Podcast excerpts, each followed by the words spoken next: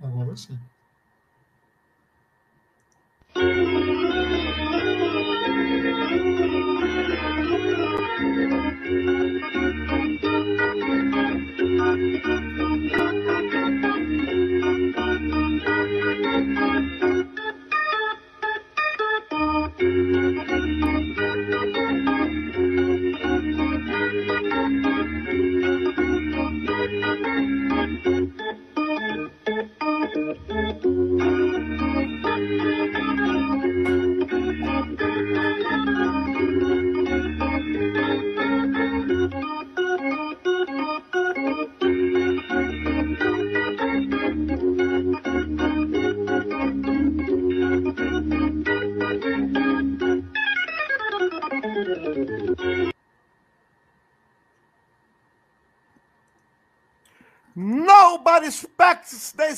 Spanish Inquisition.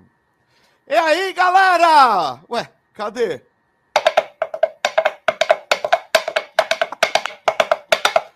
Ho! Oh, cheguei.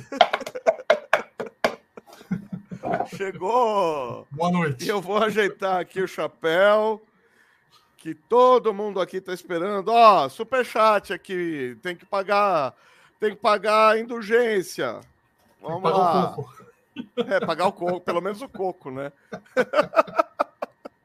Nobody expects the Spanish Inquisition! Muito bem, vamos falar. Alguma novidade? Não, nenhuma. É. É. Vamos falar hoje de Monty Python, uma pequena paixão de infância minha, do Boris, do- da, da- da turma toda, né? Putz, cara. Quem já viu Monty Python se apaixonou. Mano, antes de mais nada, Boris, você não quer fazer uma pequena apresentação aqui? Não, Tá bom. oportunamente. Oportunamente. Perfeito, perfeito. Vamos lá. Só o Ricardo chegou até agora. Muito bem, vamos. Vamos tocando a ficha aqui. Putz, nem, nem o painel tá funcionando hoje, uma beleza.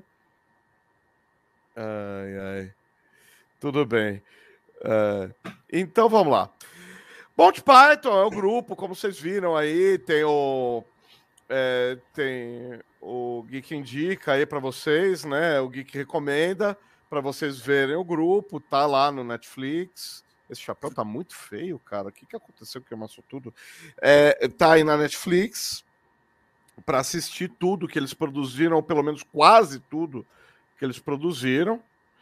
É, mano, é, falta o quê? Falta aquele primeiro filme deles, que é só um apanhado de, de sketches.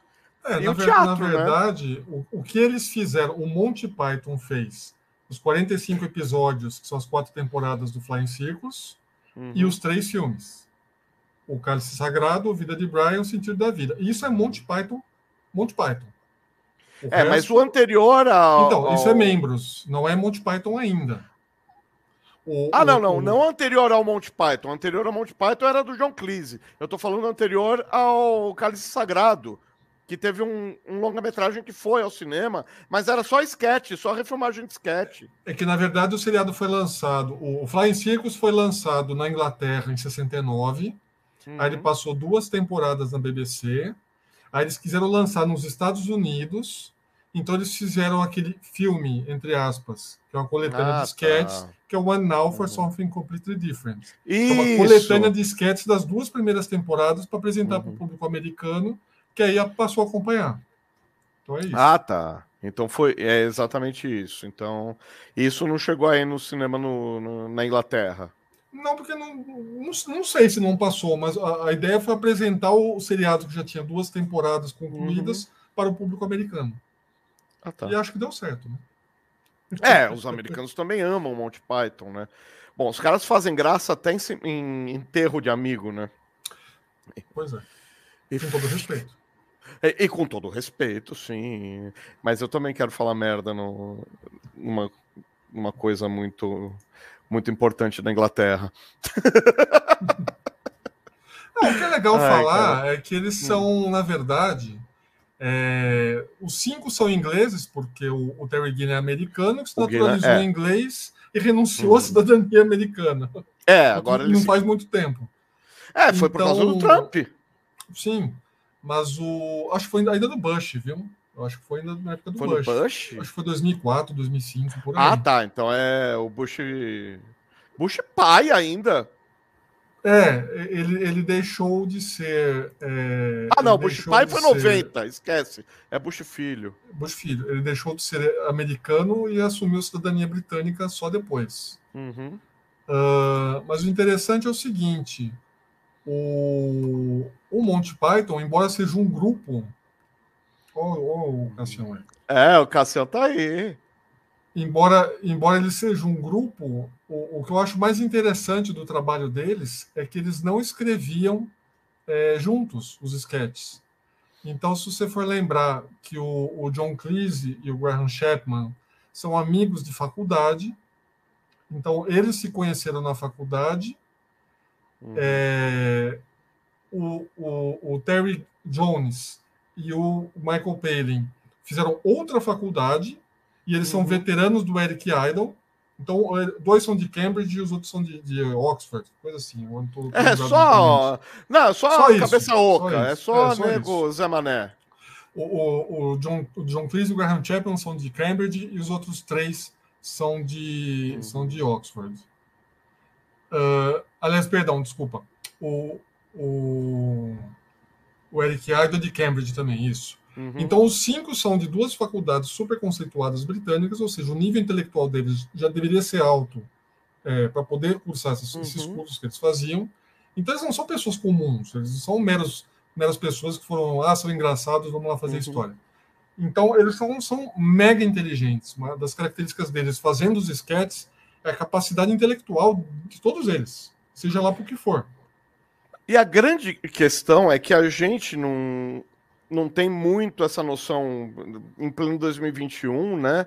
Porque, ah, porque as piadas deles são metalinguísticas, ai, que legal, quebra da quarta parede. Ah, Cara, a tal da metalinguagem, ou a quebra da quarta parede, whatever, existe desde que começou-se a fazer o cinema. Aliás, o primeiro filme popular que fizeram, era os, os caras saíam correndo porque era um trem chegando na estação, em perspectiva, parecia que ele ia atropelar quem estava na primeira fila. Então, sabe, eh, baixa um pouco a bola de- baixa um pouco a bola do Deadpool, sabe? Não é bem assim. Agora, a grande questão do Monty Python, fora a- a- a- o lado deles de fazer algumas piadas intelectuais e fazer piadas sensacionais com nada, falar bem da verdade, meu, que o Ministry of Ceiling Walk, por exemplo, é uma piada física. É o John Cleese, que que é um pirulão de dois metros, lá vai fumaça, é, é, trançando as pernas. E, meu, tem filme dele sério, que ele sai correndo, que ele aí, ele velho já, ele ainda faz aquilo, cara. É, é sensacional. O, o, que eu acho brilhante do trabalho deles, como eles faziam o trabalho deles, que parece que é fácil juntar seis negros e, e vamos fazer piada, né? Aham. Mas você vê que, como eles são amigos de faculdade, eles escreviam os sketches separados. Uhum. Então, o Cleese e o Chapman escreviam o material deles, o, o Michael Ah. Boris, espera aí, eu só quero Fala. fazer um, um- experimento. É, Hum. chegou aqui uma andorinha, eu vou dar um Hum. coco para ela. Pois e não. vamos calcular, ó. Agora são 8 e 10. Vamos ver quanto tempo leva para chegar na sua casa. Uhum. Ó, foi, Então manda. saiu. Opa, Vamos ver Vamos quanto tempo aguardar. leva para saber quanto que demora uma andorinha para voar a velocidade média de uma andorinha carregando um coco. mas ela é europeia ou é africana?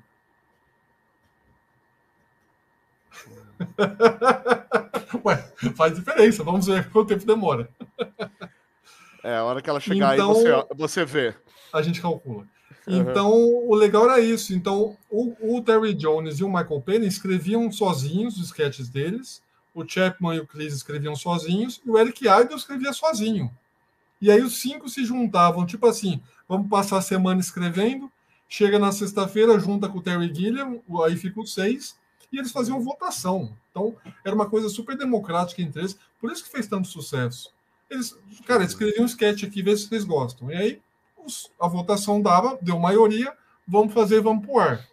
Então eu acho brilhante porque ele já fazia uma, uma, um processo seletivo, já filtrava um material que eles achavam realmente bom. Cara, os seis gostaram, então é coisa boa. Beleza. E a linguagem, a grande questão dos sketches é a amarração entre os sketches é que não tem um, ah tem um fio condutor não tem uma piada de repetição em todo episódio então por exemplo Spanish Inquisition é uma piada de repetição ou a, a melhor piada do mundo é uma piada de repetição que vai se colocando por quê porque as piadas elas têm continuidade elas têm roteiro mas elas não têm punchline elas não terminam.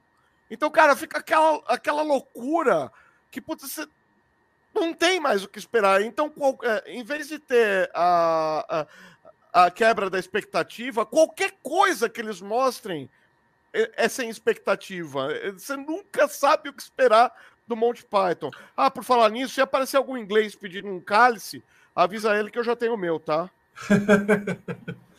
E, e, o legal assim é que às vezes não era nem no próprio episódio. Eles fazem piadas ao longo das quatro. Assim, vamos esquecer a quarta temporada. Que, hum. que, que tem um detalhe assim, vai para quem não conhece, não, não viu todos os episódios. As três primeiras temporadas têm 13 episódios cada um, são 39. Uhum. No final da terceira temporada, o John Cleese se encheu e falou: Ó, não, não, quero mais fazer, porque os meus sketches não estão mais sendo aprovados, eu, eu já estou meio de saco cheio, eu vou sair. Uhum. Isso ele falou no meio de uma viagem lá que eles estavam fazendo. Então ele saiu no final da terceira temporada e acho que aí deu uma azedada no patê ali. Então eles já tinham lá alguma coisa já meio, meio agendada lá, meio programada. Então eles fizeram seis episódios da quarta temporada que para mim eu, eu não dei risada com nenhum desses seis episódios. Eu não gostei. Ah, eu tenho. É, é assim, não, não. Cada um tem o seu Python favorito, né? A gente sabe que. Ah, não. É, você gosta mais diferentes de humor. Eu gosto do Michael Palin. Então, mas aí que tá. O Michael Palin assumiu nessa quarta temporada, praticamente, ele levou nas costas muita coisa que não seria função dele fazer. Então, eu não gostei muito da estética sério, não tem graça. É, é, é. O sério tem que ser o John Cleese. É, então, era o papel dele. Uhum. E, e aí, por exemplo, quando eles foram fazer o, os filmes, o John Cleese queria ser o Brian. Ele queria. Ah, isso eu, eu não sabia. Ele queria ser o Brian. Os outros convenceram ele que ele não deveria ser o Brian por duas razões. Hum. Primeiro, porque o Graham Chapman era o melhor ator deles. É. Era o mais ator de todos os seis. Uhum. E ele já tinha feito o Rei Arthur. E ele não era um cara muito versátil para fazer outros papéis. Então, eles tinham escrito. Depois a gente chega no Vida de Brian, na história de. Uhum, sim, vamos seguir o. Ele, eles fizeram assim. Eu, esses três, quatro personagens, se não for você, não vai ter graça. Então você não pode ser o Brian, porque se você for o Brian, você não vai ser fulano, fulano e fulano. Tipo o centurião romano lá que, que faz o cara escrever lá 200 uhum. mil vezes lá, como escreve direito em latim. Então. É, ensina latim. Fosse, né? Se não fosse o John Cleese ali, não teria graça a piada. Não. Então ele foi convencido pelos outros e depois ele reconheceu que eles tinham razão. Isso é uma coisa muito legal deles, porque eles eram muito, ah, muito é, receptivos às críticas a eles mesmos.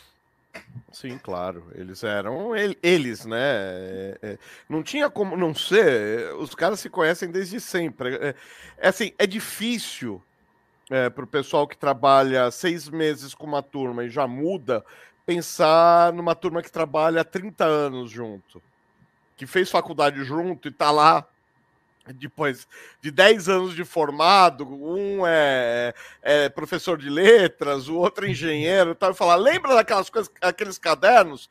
Eu guardei na casa da minha mãe. Só que a BBC tá, tá procurando alguém para fazer uma coisa totalmente diferente, e eu pensei em oferecer o nosso show. E aí? Topa? E então, o cara fala, nossa, da hora, tô dentro. Mas tem um, um pedacinho antes. Em 68, o John ah, Cleese... Não, John Cleese virou ator, virou... Não, eles fizeram parte de outros grupos que não, uhum. deram nada, toma tudo bem. Mas em 68, o John Cleese fez aquele filme que chama How to Irritate People, que ele uhum. faz com o Graham Chapman e o Michael Palin participa. Então ali é o primeiro filme pré-Python que já tem três membros no filme.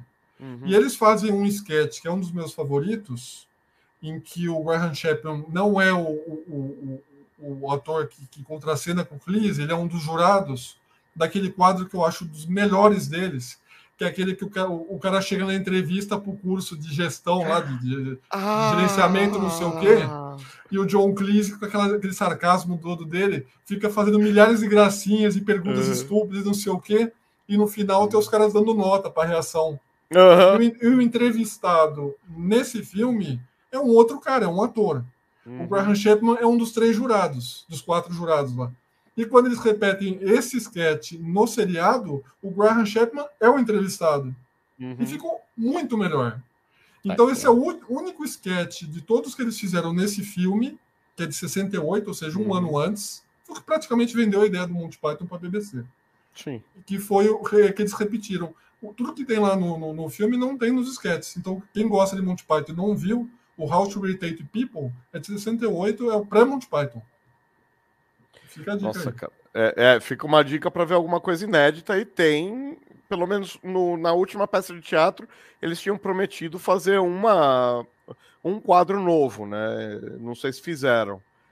Que, o, o que eu achei engraçadíssimo foi dando um pulo no tempo, porque é, é a repetição do, do, de 60 nos anos 2000, que quando eles foram de novo para o Hollywood Bowl, eles refizeram aquela.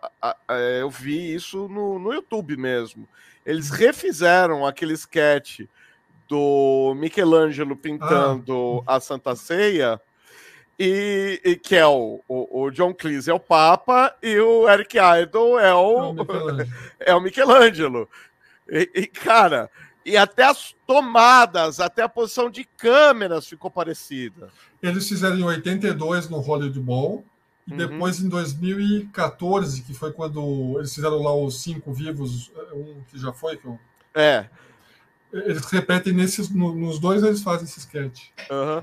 É, que é uma é... coisa que não tem no seriado. Não tem na série. Era, é era original lá de 80 e pouco. De 84. De 82.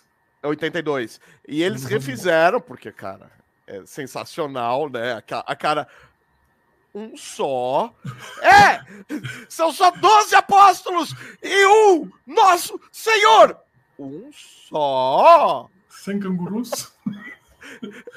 então, então, você que viu os seriados e viu os filmes e não conhece esse sketch, hum. veja esses dois ao vivo, que é o Hollywood Bowl de 82 e tem o, o novo de 2014, que esse é um sketch que não tem nos seriados e nos filmes. É outra coisa inédita. Que é muito bom. Gente, eu não vou é, torturar ninguém com almofadas fofas hoje, tá? Podem fazer suas perguntas. tá ok? tá todo mundo tímido hoje. Eu vou tirar o chapéu porque o chapéu Sim, é legal, né? mas o fone de ouvido. Fica ruim. Ó, a gente tem que fazer uma oração. Porque olha quem tá chegando aqui, ó. Chama o brother Maynard. Por favor, cadê a, a Santa Granada de Mão? É, a gente tem que orar São Átila.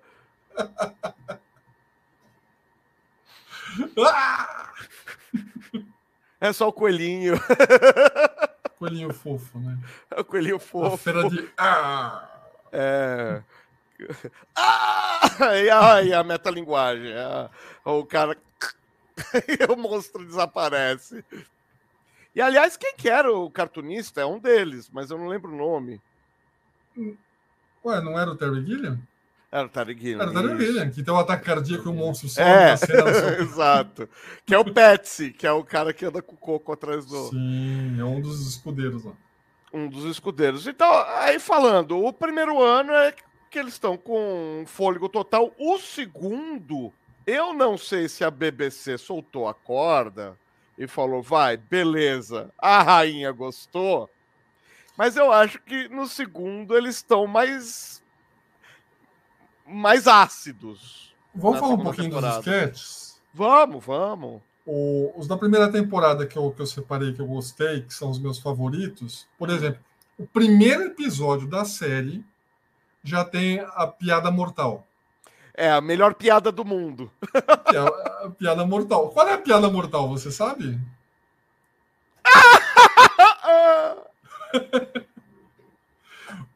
Vamos, vamos falar, porque o problema é falar em alemão, né? É, não pode falar em inglês. Em alemão pode, então a gente pode uhum. falar em português. Uhum. Meu cachorro não tem nariz. E como ele cheira? Muito mal. Essa é piada mortal. Aí eles ficaram lá uns 10 minutos fazendo uma série de teorias e bota o soldado de longe, não sei o quê, que era o Terry Jones vendo assim com óculos. Uhum. Cara, isso aí para começar a série. Fora lá as mortes famosas, é, tem uma série de uhum. coisas. O Picasso pintando na bicicleta, que já é, que já é uma prova ali que você vê o John Cleese dando uma aula de cultura, porque eles estão esperando o Picasso fazer um passeio pintando e de uhum. repente eles falam lá de 500 mil pintores e estilos. E... Aí você já começa. Pô, peraí, o negócio é pesado. É. é. É, denso, não é uma piada boba, não é uma piada uhum. de, de, de, de Praça Nossa, é uma piada. Não, é o que complexa. eu falei. Tem a piada de trapalhões, mas, cara, tem umas que, meu, precisa, do, precisa da aula do lado, do professor do lado, velho, porque tem que ter repertório para entender. Aí no segundo episódio eles criam uma coisa que é recorrente, que foi o que você falou, hum. que é o Cavaleiro com frango de borracha, que ele aparece em vários episódios. Tipo, momentos hum. os caras fazem uma piada idiota, vai lá o cavaleiro vai lá e fica esperando assim com o frango, de repente é. borracha. Que é ótimo. É.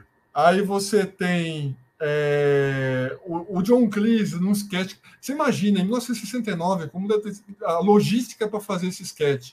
O John Cleese lendo a reportagem lá, as notícias, e os caras assaltam lá a BBC e arrastam a mesa dele, botam num caminhão e ele vai narrando várias tomadas externas ali, um pedaço enorme de, de, de, de distância ali, de, percurso, e os caras uhum. filmando de vários ângulos tal. Como deve deve sido difícil fazer aquilo? Não, cara, você imagina a tecnologia da década de 60. É, é, cara, porque se você pensar em tecnologia da década de 80, você amarrava um cinto e colocava a câmera de 15 quilos no ombro. Você tinha que colocar um cinto para equilibrar, porque senão você ia pro chão com esse troço. Para fazer uma filmagem é, correndo. Tipo, que depois surgiu aqui agora com um equipamento muito mais leve mas antes do que agora era assim que ia pra rua com a câmera, era com um troço. Fazer externa, a, o cara. A externa né? era, né? A câmera que você tinha um apoio na, na coluna, senão você ia pro chão.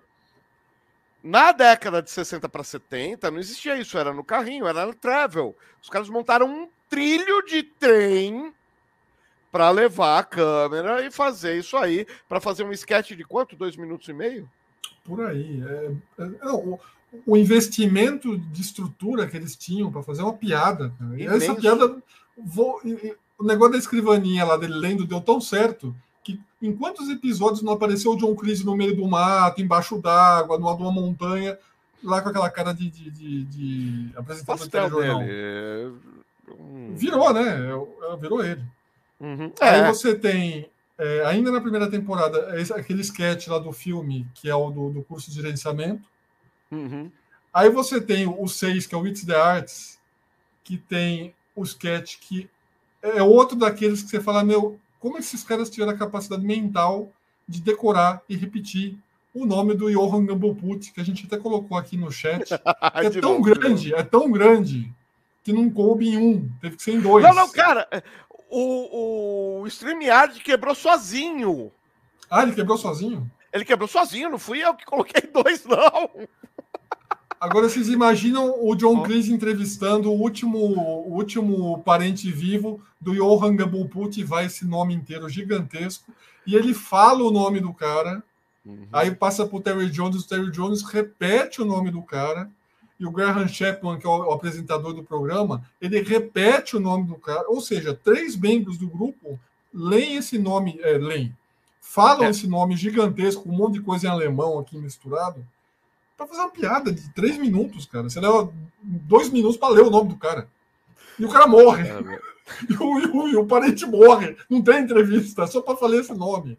É muito bom, é muito, muito complexo. Coisas de Monty Python, né? Uh... Aí você tem a piada lá do, do Crunch Frog, que a polícia vai. E esse eles repetiram no Hollywood Ball. Que a hum. polícia vai na fábrica de chocolate e, e, o chocolate é feito com vômito de barata, com frangos, é, com, com, sapinhos, filhotes de sapinhos crocantes, cobertos de chocolate. E o Terry Jones é um dos poucos sketches que o Terry Jones participa como ele mesmo, assim, não caracterizado, né? Uhum. É, ele sempre faz uma coisa, é. Bem, Mas eu descobri uma coisa dele. O, o Terry Jones, ele era o cara que mais se dispunha a ficar pelado. vários, vários sketches ele tira a roupa, tipo aquele que tá na praia, que ele troca de roupa e não consegue, ele acabava pelado, de cueca. Uhum. Aí lá no final, lá mais para frente, ele virou o organista pelado. Ah, é? O... Que virou, que virou um, um, um, It's man. Um, uma coisa característica deles. Então o Terry Jones, para ficar pelado, não custava muito. De todos eles. Uhum. Embora o Graham Chapman tenha ficado no frontal lá no Vida de Brian, mas nos é. sketches, lá em 69, 70, nós estamos 10 anos antes, uhum. o Terry Jones ficava pelado muito fácil. Então, ele não era um cara engraçado como, como o John Cleese, como o Graham Chapman, como o Eric Idle, como o Michael Palin faziam, de ter um sketch deles. Eles uhum. têm vários sketches divertidíssimos deles. O Terry Jones é como se fosse o, Dedé, vai, é o, é o, é o, é o apoio. É. é. a escada, né? Que chama. É a escada, é isso. Volta e meia estava de mulher, de senhora caracterizado, falando diferente e tal. Mas ah, ele, né? É, mas ele é, tinha uma característica que, enquanto o Terry Gilliam era o diretor artístico do programa, o Terry Jones é um excelente diretor. Então, quando chega nos filmes, a gente descobre isso, que o Terry ah, Jones tá, é muito mais diretor dirigem, do que... Né? Então, mas eles dividem. A parte Sim. artística ficava com o Terry Gilliam, porque uhum. o Terry Gilliam deu uma entrevista, ele falou assim, eles brigaram uma época, na uhum. época do, do, do, Vida de Brian, porque o Terry Jones não conseguiram, eles não conseguiram fazer em parceria como foi feito no uhum. Cálice Sagrado, porque envolvia muito mais gente, era uma filmagem muito mais complexa, porque eles praticamente fizeram todos os papéis, né? Tirando uma cena ou outra, eles eram todos os personagens. Não, e tudo, e tudo na Tunísia, né, meu amigo? Não, não, tô falando do, do, do Cálice Sagrado. Ah, tá. Os seis eram praticamente o elenco e tinha uma cena ou outra, tipo a do casamento, lá que tinha mais atores. Uhum. Mas o filme inteiro foi feito basicamente com eles. Uhum, o Vida de Brian não, tinha um monte de gente. Não, e tudo e, fora, tudo, tudo na externa, tudo, tudo, na Tunísia, que foi que eu falei, que foi 40 dias para fazer o filme. Então eles, eles falaram antes do filme, ó, não dá para ser só um e não dá para ser os dois juntos. Então o Terry Gilliam faz a parte artística, uhum. e aí faz aquelas loucuras dele, do estilo dele, e o Terry Jones dirige o filme. E foi isso que fez sucesso. Porque o Terry Jones é muito, é, era muito melhor diretor de comédia do que o Terry Gilliam. O Gilliam virou um baita diretor de outras coisas, não de comédia. Uhum. Os filmes bons dele é. não são comédia. Os filmes que ele dirigiu de comédia não são bons. Então eles brigaram nessa época Uhum. E aí o Terry Jones falou num documentário que eu vi, ele falou, olha, a gente ficou sem se falar um tempo, mas depois fizemos as pazes porque deu certo a coisa. E, não fosse assim, não teria saído o filme. Uhum. Então ele não era um ator, ele é um diretor que atuava, era, uma coisa diferente. Uhum. Tanto que depois você não vê mais filme dele, só vê ele dirigindo coisa. Oh, então, é, ou seja, zoando toda a cultura pop. Na verdade, eles referenciam bem pouco cultura pop, viu? Eles referenciam história, referenciam arte, é, mas cultura pop mesmo, não, eles pegam nada. bem pouco, o... quase nada. Se, se ah, você for ver a, a pegada. Fala aí, fala aí, hum, Ricardo. Só pegar aqui o Ricardo, eu não tenho perguntas, mas a cada momento me lembro de cenas, e uma delas é a partida de futebol dos filósofos que é maravilhosa. É, é, se alguém foi aluno meu, conhece a partida de futebol dos filósofos, com certeza. o, o Ruivo, é o seguinte, o Monty Python não, não era pop, não era coisa pop. O, o Monty Python fazia crítica social à, à cultura britânica, a própria BBC, pela rigidez e sisudez deles, eles só não mexiam com a monarquia.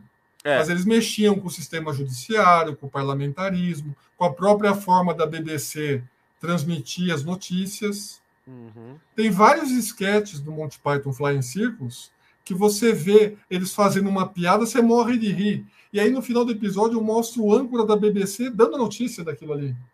Tipo, você fala, porra, de onde que eles tiraram essa frase bizarra? Não, é o âncora da BBC que falou isso no Jornal Nacional deles lá, uhum. e depois eles fizeram uma piada para mostrar, não, isso realmente aconteceu. Então não tem nada de pop no Monty Python. Sem contar que a BBC não é rede de TV pública, é rede de TV estatal. Sim. É a voz da rainha, cara. Não é Sim. qualquer coisa que entra lá, não. Sim. É, BBC e... é punk. Agora entra um grupo de humor, colocando um cara de bunda de fora ali. Bicho, tem que ter muito cacife para fazer isso. Não, e outra coisa, é, o Monty Python também não era para crianças, né? Porque eles exploravam. Não. porque eles exploravam começou gradativamente, mas aos poucos ele foi explorando muito o físico da Carol Cleveland, que é praticamente uma sétima Python. Uhum. E depois entrou a Connie Buff também, que acabou casando com o John Cleese, são os pais da Cynthia Cleese, que é uma comediante de hoje. Uhum. E, então a, a, Carol Cleveland, ela aparecia de lingerie toda hora, mostrava o corpo dela, eles passando a mão, não sei o quê, cenas na cama, coisas brincando. Não aparecia ela pelada, mas eles exploravam a sexualidade dela bastante. Não aparecia até o cinema, né? Não, sim. Estou falando no seriado da BBC. Sim. Então tem vários episódios que aparecem modelos de biquíni e tal. Então eles, não, era, não é liberado censura livre. Eles tinham, tinham parte apelativa também. Sim, Mas fazia claro, parte é. da piada que eles estavam contando, né? Não era gratuito. Não, é, é, o que eu falei, não é, é não, ah, é tudo piada para re... não, não, tem tem humor. Cara, é, você falou da quarta temporada, a, a cena do arenque que o outro devolve com um atum na cara, é, eu me esborrachei, eu, eu, eu, eu rolei do, do sofá, eu caí do sofá, de tanto rir, cara. Eu, eu chorei Aí... com aquilo, é, é, porque aquilo é, é, tão quebra de expectativa, tão absurdo. O cara esconde tão bem um peixe daquele tamanho. Um peixe Como é que ele levanta um peixe de 30 quilos pela cauda? Plau! o por exemplo, tem. Ainda na primeira temporada, que eu tô indo, tô indo devagar, porque tem muita coisa para falar dessa Sim, temporada. Manda, vai. Na primeira temporada tem, tem é, uns sketches que, por exemplo, é, eles fazem uma piada num sketch que é dos mafiosos italianos lá tal, que esse é aquele que o Graham Chapman tá de coronel e ele vem e interrompe porque não achou o sketch engraçado, não sei o que e tal. Então ele vem, aí a, a Carol Cleveland, que está no sketch, ela, ele interrompe o sketch, então acabou o sketch porque o sketch não é engraçado. Hum. Ela vira, mas é minha única fala. e isso se repete várias vezes no episódio em outros sketches. Então eles pegam uma, uma piada, tem nada a ver, e fala, meu, outro sketch 20 minutos depois quase, e repete a outra moça, mas é minha única fala. É muito inteligente. só quem chegou aí, beleza? Opa. Uh, Fabiano, fui rever o Monty Python Flying Circus nas madrugadas. Não dá. Eu acordava o filho aqui com a gargalhada. Cara, é, é, o Boris falou que não é muito infantil. Eu concordo com ele. Mas aqui, cara, é todo mundo meio pancada. E eu não sou diferente. E meu filho, uns três ou quatro anos atrás, resolveu perguntar o que, que era o tal do Monty Python que ele sempre me via comentar. E aí, quer saber de uma coisa? Logo que saiu na Netflix, quer saber de uma coisa? Vamos maratonar esse troço aí, que eu também só tinha os DVDs, faltava DVD da quarta temporada. Tá na Netflix, vou maratonar, eu vou começar do zero. A gente maratonou as quatro temporadas, eu acho que em um mês, um pouquinho mais de um mês. Tranquilamente quatro por dia dá pra ver. Cara, é de chorar, velho. E sim, mulher pelada, aquela coisa, olha agora. Meu, Dá para aí ir. você aí você no oitavo episódio ainda você tem um dos sketches que é referência de comédia na história deste planeta redondo que é o sketch do papagaio morto. Ah! É no oitavo episódio isso ainda que o Michael Palin trabalha numa loja de animais o John Cleese entra para devolver um papagaio supostamente descansando que ele era quieto e o papagaio está morto. E aí só com isso eles fazem um sketch que entrou para a história, tipo, um dos sketches mais engraçados da história do, do humor no mundo. Só isso. Boris, você viu o que fizeram perto da. Não é a ponte de Londres. A ponte de Londres, aliás, só para constar, está nos Estados Unidos. É, é, uma ponte igual à ponte de Londres, que está em Londres, mas não é a ponte de Londres, ok? Uhum. Dito isso, você viu o que eles fizeram? Eles levantaram um papagaio. Oi? Aquele papagaio, papagaio gigante. gigante. de 15 metros de altura, de fibra de vidro, só para poder falar da piada, cara. Só para mostrar o papagaio igual no desenho do, do Terry, do, do Terry Gillen, cara. Só para dar uma ideia da importância, a gente sabe que o Monty Python deu origem a dezenas de programas, inclusive o Saturday Night Live, que é de 75, inclusive. Cacete Planeta, TV Pirata, Pirata, blá blá blá, que foi o que você falou no vídeo lá, que falou uhum. mais do que tudo que tinha que falar lá. Sim. Só que, é, por exemplo, o John Cleese e o Michael Palin foram no Saturday Night Live eu não lembro que ano, foi 79, eu não lembro que ano que foi, uhum. refazer o sketch do Dead Parrot no Saturday Night Live. Só para dar uma Nossa, ideia. Eu não vi isso, cara. Então, a gente não tem aqui no Brasil ainda o, o Peacock. Então, as temporadas, primeiras temporadas do Saturday a gente não conseguiu ver, não dá para ver. Uhum. O, o, Eric Idle foi umas quatro vezes lá nessa época, na década de 70. Então, eles foram várias vezes nos Estados Unidos participar. Tamanho sucesso que esses caras fizeram. Ó, só para fizeram lá. Só para dar uma ideia, é, o Eric Idle, pra, é, o pessoal do canal conhece bastante Transformers. O longa-metragem de Transformers lá da década de 80, o Gar é o Eric Idle que faz, tá? Eles o fizeram trans... voz em várias animações. Várias o Transformer coisas. que tem aquela voz esganiçada lá do, dos Junkions é um, é um, é um Python um dos principais. Quer dizer, os principais, eles são todos. Ó, meu filho tá com três, ah, não vale. É que nem né? o meu. É, é tá do esse tamanho do Boris. Mas o negócio é que às vezes as piadas são engraçadinhas, ok, e do nada vem uma surreal que faz você querer chorar, que é sim. É isso que a gente quantas tá vezes a, a gente já viu às vezes é tão intercruzada que eles dão uma piada legal, a outra, só que eles vão quebrando a tua expectativa tanto que na hora que, que vem no queixo. Vamos falar sério, a Spanish Inquisition, a primeira vez que aparece, é engraçada. A segunda, cara, você já falou, ah, tá, entendi. A terceira, cara, é, é, é pra sentar, velho. Aí já sobe letreiro, acabou o episódio. E nunca mais né? aparece. E nunca mais aparece. O, por exemplo, um, sketch que vira outro. Isso aí, isso aí não existia. Ah, ah você falou é. do general, o general não, então, é, virou mas... um sketch, então, virou mas... uma repetição. Virou, mas, por exemplo, um dos mais famosos deles, o cara está, o sketch qual que é? O cara entra numa barbearia para cortar o cabelo, o Terry ah. Jones, o Michael Palin não quer cortar o cabelo porque ele é um assassino sanguinário. Então ele faz de tudo para não cortar o cabelo, até soltar um gravador. Aí ele fala: Eu queria, na verdade, ser um lenhador. E aí corta a cena, ele vai para o Canadá e vira um lenhador. Ele com roupa de lenhador. Aí tem a Lumberjack Song, que é uma das mais famosas deles. Cara, um sketch vira outro, cara. Como assim? Eles começam a cantar, cara, e é um puta do musical. E, cara, muito bem coreografado, com, com as vozes no tom certo. Não pense você que é, é Guilherme Caran e, e, e Luiz Fernando Veríssimo esganiçando, zoando. Não, os caras no tom, cara, cantando bem pra caramba. Se você ouvir um CD e você não entender bem o inglês, você passa batido que é uma música séria.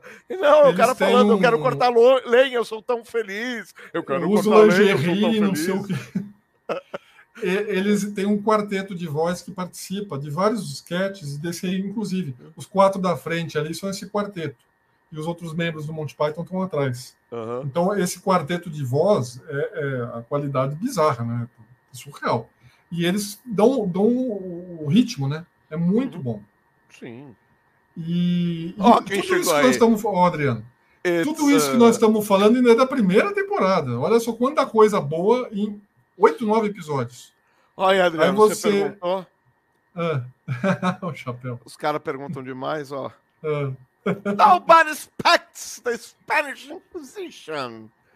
O dia que eu consegui oitavar igual o, o Michael Palin, cara. O, Aí eu ganho dinheiro tem... que o Michael Palin tem. Ah, pô, fácil.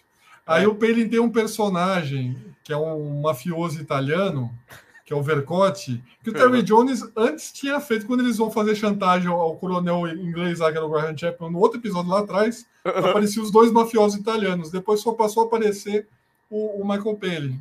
Uhum. Aí ele aparece em vários esquetes como esse mafioso, em várias situações diferentes.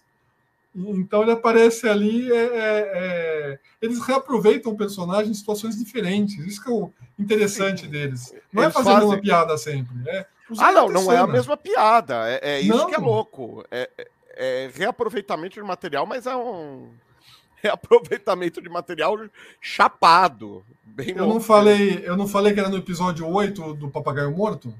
Hum. No episódio 10, ou seja, dois episódios depois, o John Cleese entra numa outra loja de animais que está o Michael Palin para discutir o negócio do peixe. E tem uma hora que ele pergunta, não sei se você percebeu, você tem um papagaio? que ele vai pegar o peixe, vai disfarçar não sei o que, o outro bicho e tal. O John Cleese pergunta, você tem um papagaio?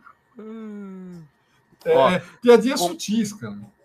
Concordo plenamente com você, Adriano. Junto com Star Trek, Estúdio Ghibli, Monty Python foi o acervo mais importante que a Netflix adquiriu. E, cara, eu tô em campanha para que isso não caia do acervo, porque a Netflix deu uma limpa, tirou um monte de coisa agora. Eu tô realmente.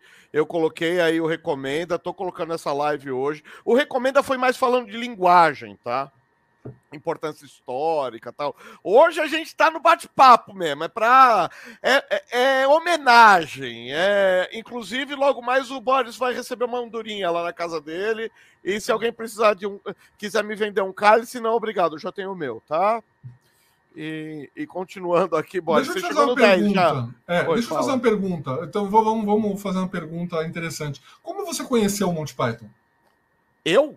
É, em que momento que. Você não vai acreditar. Estava eu indo na casa do Cristian Menino, lembra de Cristian Menino? é, então, eu tinha uns. Tinha acabado de fazer 15 anos de idade. E aí fomos ver um filme que o pai de Christian recomendou pra gente. Christian, o Christian era um amigo da turma, só para constar, ninguém tem obrigação de conhecer. E ele era. E, e ele, o pai é francês. E, o Christian e o pai são super gente boa. E o Christian fala normal, não tem sotaque. Ah, o pai tem um sotaque carregadíssimo francês. E, e ele falava bem desse Christian Menin é, cuidado, não, não fiage.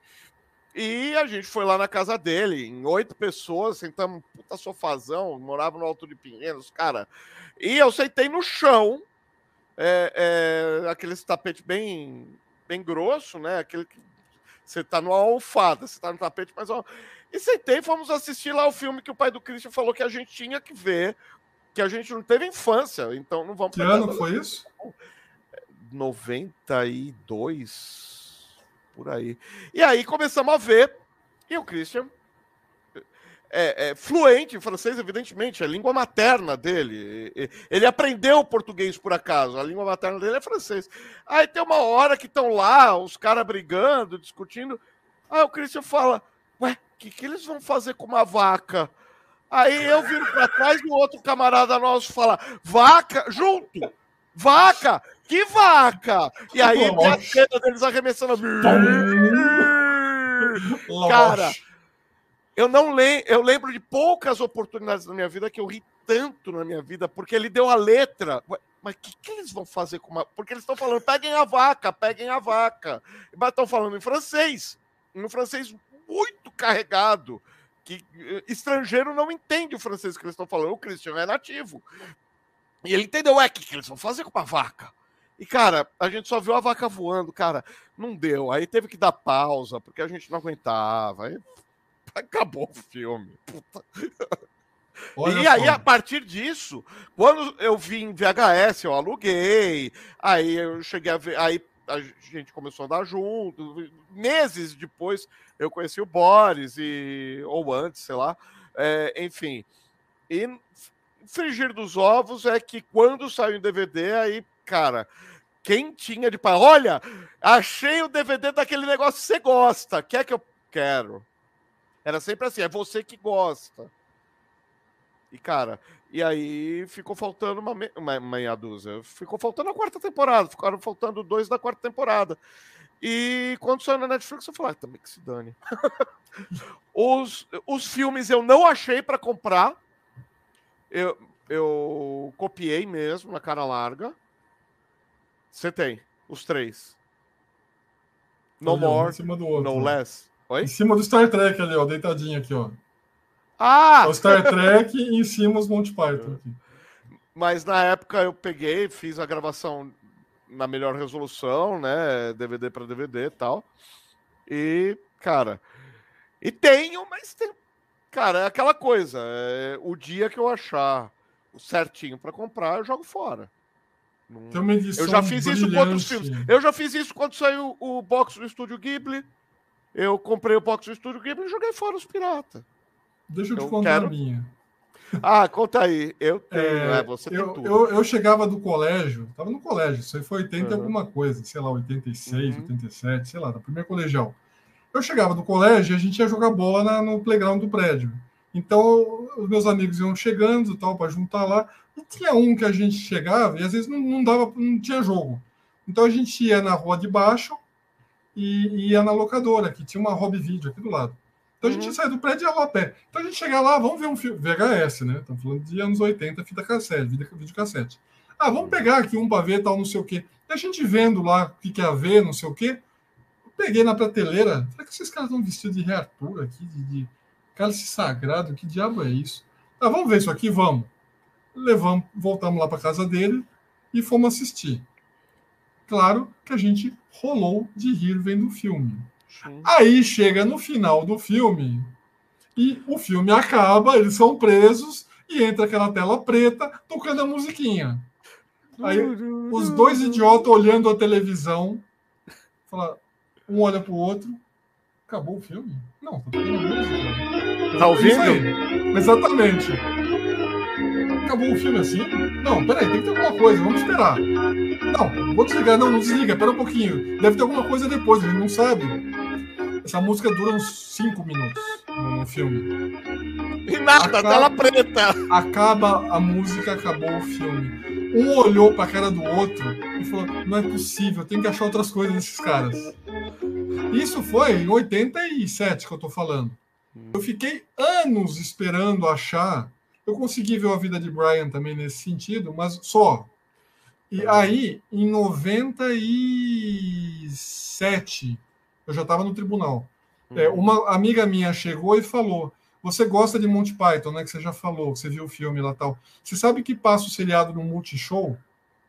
Isso em 90 e pouco, tá? 97, 98, uhum. por aí.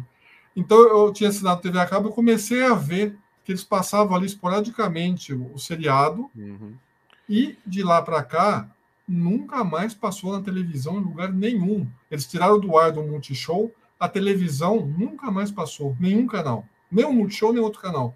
Só agora que a Netflix botou na programação que deu uhum. para ver na sequência que eu já tinha em casa, mas olha quantos anos levou para poder ver Monty Python no Brasil.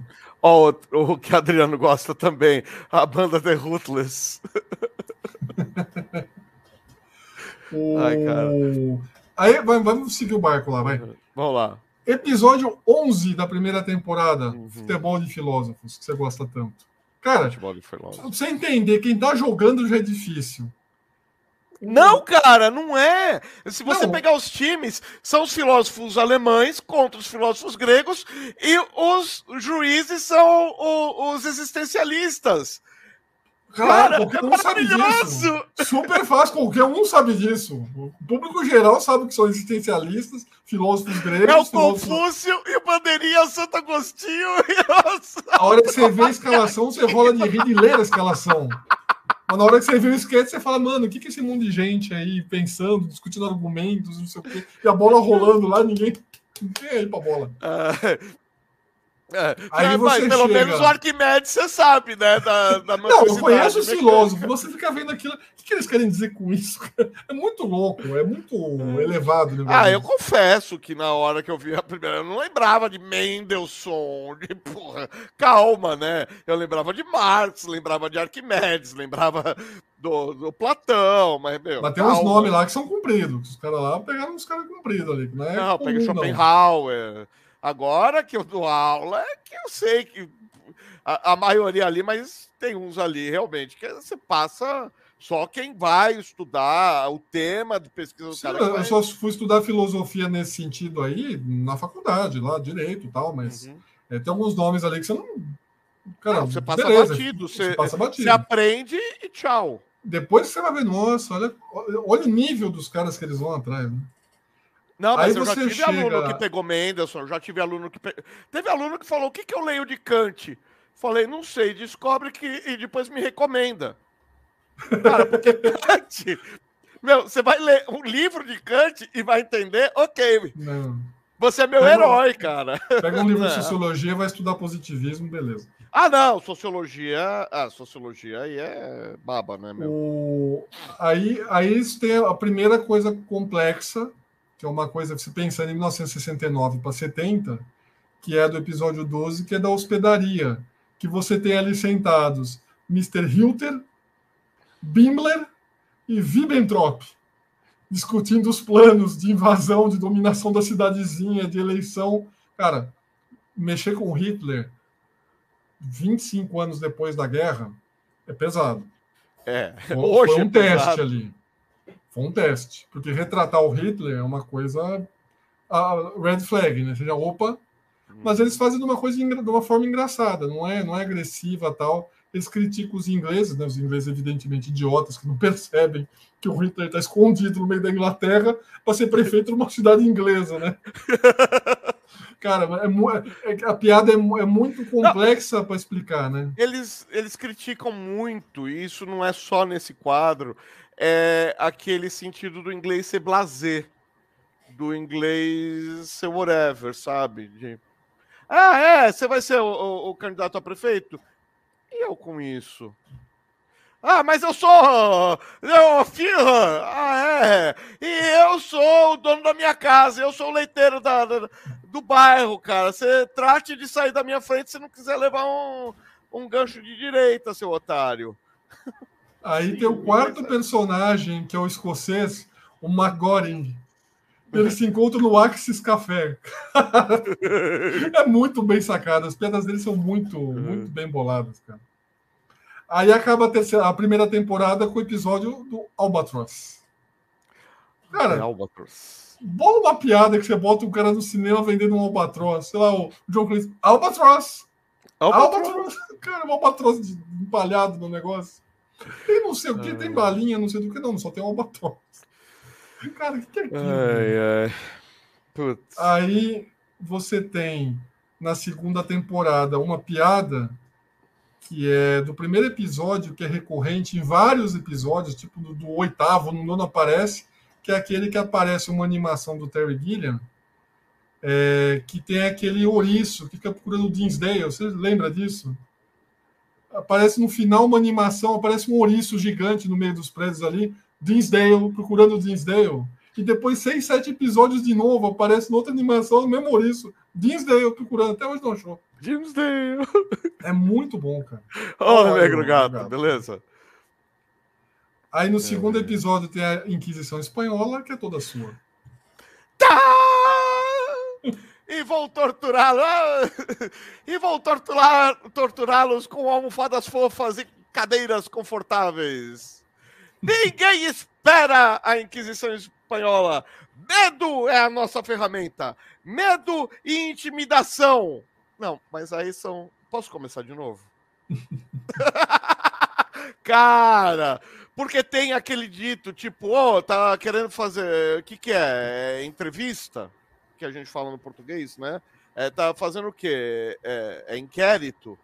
E o inglês fala: o que, que é? Tá pensando o quê? É Inquisição Espanhola? Quando você faz uma pergunta em cima da outra. E aí, de repente Aparecem três caras. E a, e a música, que eu não achei nada nem parecido para brincar aqui. Foi. Porque entra a voz do Michael Palin. E, cara, não, não tem como tirar aquilo com filtro nenhum, velho. Não, eu tentei. É, Nobody expects the Spanish Inquisition. E, cara, não tem. Não tem nem como tentar fazer aquilo em português. Nada, nada, nada. E aí, entre os outros dois, é o Terry Gilliam. Terry. Jones e o Terry Gilliam. É. Isso. É. O Terry Gilliam. O Terry Jones faz... é de bigodinho. Isso, Chapéu de piloto, que é o tímido. E o outro é aquele com a cara de torturador. e, cara, então, a, falar das animações também, o Ricardo tá falando. Então, o Terry oh. Gilliam, como ele tinha essa vertente artística, eles tiveram a ideia de fazer assim: bom, como é que eu passo de um sketch para o outro? Porque os sketches são independentes, embora tenha referências tal, tenha essa piada recorrente e tal, mas como é que você sai de um sketch e vai para o outro? E o que, que, eu faço com o resto do tempo, né? Porque também não faz 25 minutos de sketch. Uhum. O Terry Gilliam bolou essas animações que são de um brilhantismo, assim, porque é simples. É um monte de recorte, vai, coisa de quinta série, né? É, um monte simples de numa, aquilo lá é óleo, cara. Não, tô, tô, falando, ele pega recorte, carinha de gente, figura de mulher pelada, figura do soldadinho lá com a arma tal. E ele, ele bota dois soldadinhos só mexendo as perninhas, dançando. Cara, você morre de rir com aquilo. É, é, é, é de uma simplicidade tão brilhante que irrita. Porque como é que ele pensou nisso? Daí entra naquela parte que não é computação gráfica, mas é desenhado, né? Do, dos personagens ali, dos prédios, com as pessoas passando tal. Sabe o que me lembrou aquelas animações? Sabe aqueles vídeos do Pink Floyd, tipo Welcome to the Machine? Cara, eu, eu, olhei e falei, será que a ideia é a mesma ali? Alguém olhou e viu? É muito parecido, muito aqueles prédios ali de fundo, vira uma coisa, vira é, outra. É, um modernismo inglês, né? É modernidade Cara, é muito, muito lá. simples e muito brilhante aquilo. É muito Tava legal. todo mundo por ali, né? E, tá e a própria abertura do Flying Circus, cada temporada tem a sua. E por que eu falo que eu não gosto da quarta? Você já viu a, a abertura da quarta temporada? Eu acho ela tão mequetrefe perto das outras. Cara, e nem é Monty Python Flying Circus, é só Monty Python que aparece. A saída cara, do John Cleese chutou o balde ali deles, deu uma degringolada ali. Nossa, a abertura cara, já é vou... é mega simples. Dá uma revisada pra você ver. Eu, nossa, eu vou olhar sim. Não faz muito é... tempo que eu terminei a quarta temporada de novo. A abertura, tipo, tem lá três ceninhas, vai, é super simples. E aí aparece Monty Python. Nem o Flying Circus aparece. Uhum. Nos créditos ali no final, Sempre aparecia Monty Python, Flying Circus. Embora eles tenham creditado o John Cleese em tudo, uhum. inclusive na quarta temporada aparece o John Cleese ali, que ele não está mais, uhum. mas no uhum. final aparece Monty Python. Nem Flying Circus mais é. Tamanha é, por... a, a cisão que deu ali. É, porque a, a ideia ali também da, da animação não é só fazer o, o meio de campo, que isso tinha sempre a piada que fazia justamente para ter a quebra do, do, da punchline. A ideia realmente era dar um tom, é, mais um tom de quebra de ideia, porque o Monty Python é, é, ele se sustenta, ele parece como é que chama aquilo? Serra, é, é, Serra Pilheira. É a floresta que se sustenta em cima da floresta. O Monty Python tem um nonsense engraçado que se sustenta em cima de nonsense. Então, os desenhos apesar de ter um traço, uma coloração, é, o Boris falou simples, simples é animação, mas o traço não tem nada de não, simples, não, tá? É, aquilo é, lá é, é, é, super bem pintado, aquilo lá ou é pastel aquarela, ou é óleo, é, é colagem, a animação é simples porque, cara, senão não tem ruptura de linguagem, é um, uma animação rebuscada, e qual a graça de uma animação rebuscada? É, tem que ter uma, tem que ter um conflito ali para ter a graça. E de repente você tá lá vendo uma dançarina de cancan recortada num fundo todo óleo, e aí entra um cara tropeçando nas próprias pernas, andando pelas ruas de Londres, todo balançando. Aí você passa por uma placa, Minister of Cecilia Walk. Cara, que é. Meu, Cara, como se fosse. É, é, os desenhos lembram muito o Yellow Submarine. Ah, mas a gente lembra? vai chegar e tem um porquê isso. Tem um porquê. Nós uhum. vamos chegar lá. O, a segunda temporada ainda tem duas coisas que são duas é, cascas de banana. Uhum. Né? No episódio é, 8, é, eles fazem uma crítica que é o final do episódio. Uma, é, aparece o Eric Idle e o eu não lembro se é o Michael Payne ou o Terry Jones, eu não lembro qual dos dois. Eles são dois juízes, um toga, com a peruca, não sei o quê, saindo do julgamento, e eles repetem essa cena nos, nos, nos, ao vivo, lá no Hollywood Ball, eles repetem esse sketch. Eles começam a falar, e eles começam a criticar o que estão fazendo, o trabalho, tipo, eles são dois gays ali, ok. Estão falando que estava de olho lá no numerinho, lá, não sei o quê, no advogado, tal, papapá. Eles vão tirando a toga, eles estão de lingerie, de cinta liga, de não sei do que, de espartilho tal. E, além disso, que é o que você está vendo, eles fazem uma crítica ao, ao mercado comum europeu, não sei se você prestou atenção nisso. Eles, ingleses, inglês sempre teve problema com a Europa, né? Inglês não se acha Europa desde que o mundo é mundo. É, Eles é aquela uma... coisa, tem, tem neblina na, no canal no, no, canal, no, canal a, a, no canal da Mancha, tá, o continente está iso, isolado, né? Eles fazem uma crítica nesse sketch ao mercado comum europeu, que é 20 anos antes do euro, né? Nós estamos falando do, do, mercado comum europeu, que era um, né, a novidade da, da, da do pós-guerra, né? Uhum. Criaram a ONU e criaram o mercado comum europeu. E eles fazem uma crítica ali que é pesada é uma casca de banana econômica ali. E aí, quando chega no final da temporada, é, o último episódio é o, é o, episódio real, né? Que a rainha, supostamente a rainha está assistindo, então estão esperando avisarem que a rainha ligou a televisão no canal. Tal. Uma baita crítica, é uma das poucas a rainha mesmo. Como é que termina o episódio, Luciano? Ai, Com a plateia invadindo o palco numa cena de canibalismo. A plateia, todo mundo se comendo ali, mas tipo Walking Dead, assim. Um episódio real. É muito pesada a crítica. É sutil, mas é muito pesada a crítica. E, e, nessa temporada, o episódio 12, criou uma coisa que a gente todo dia fala, que é o famoso spam.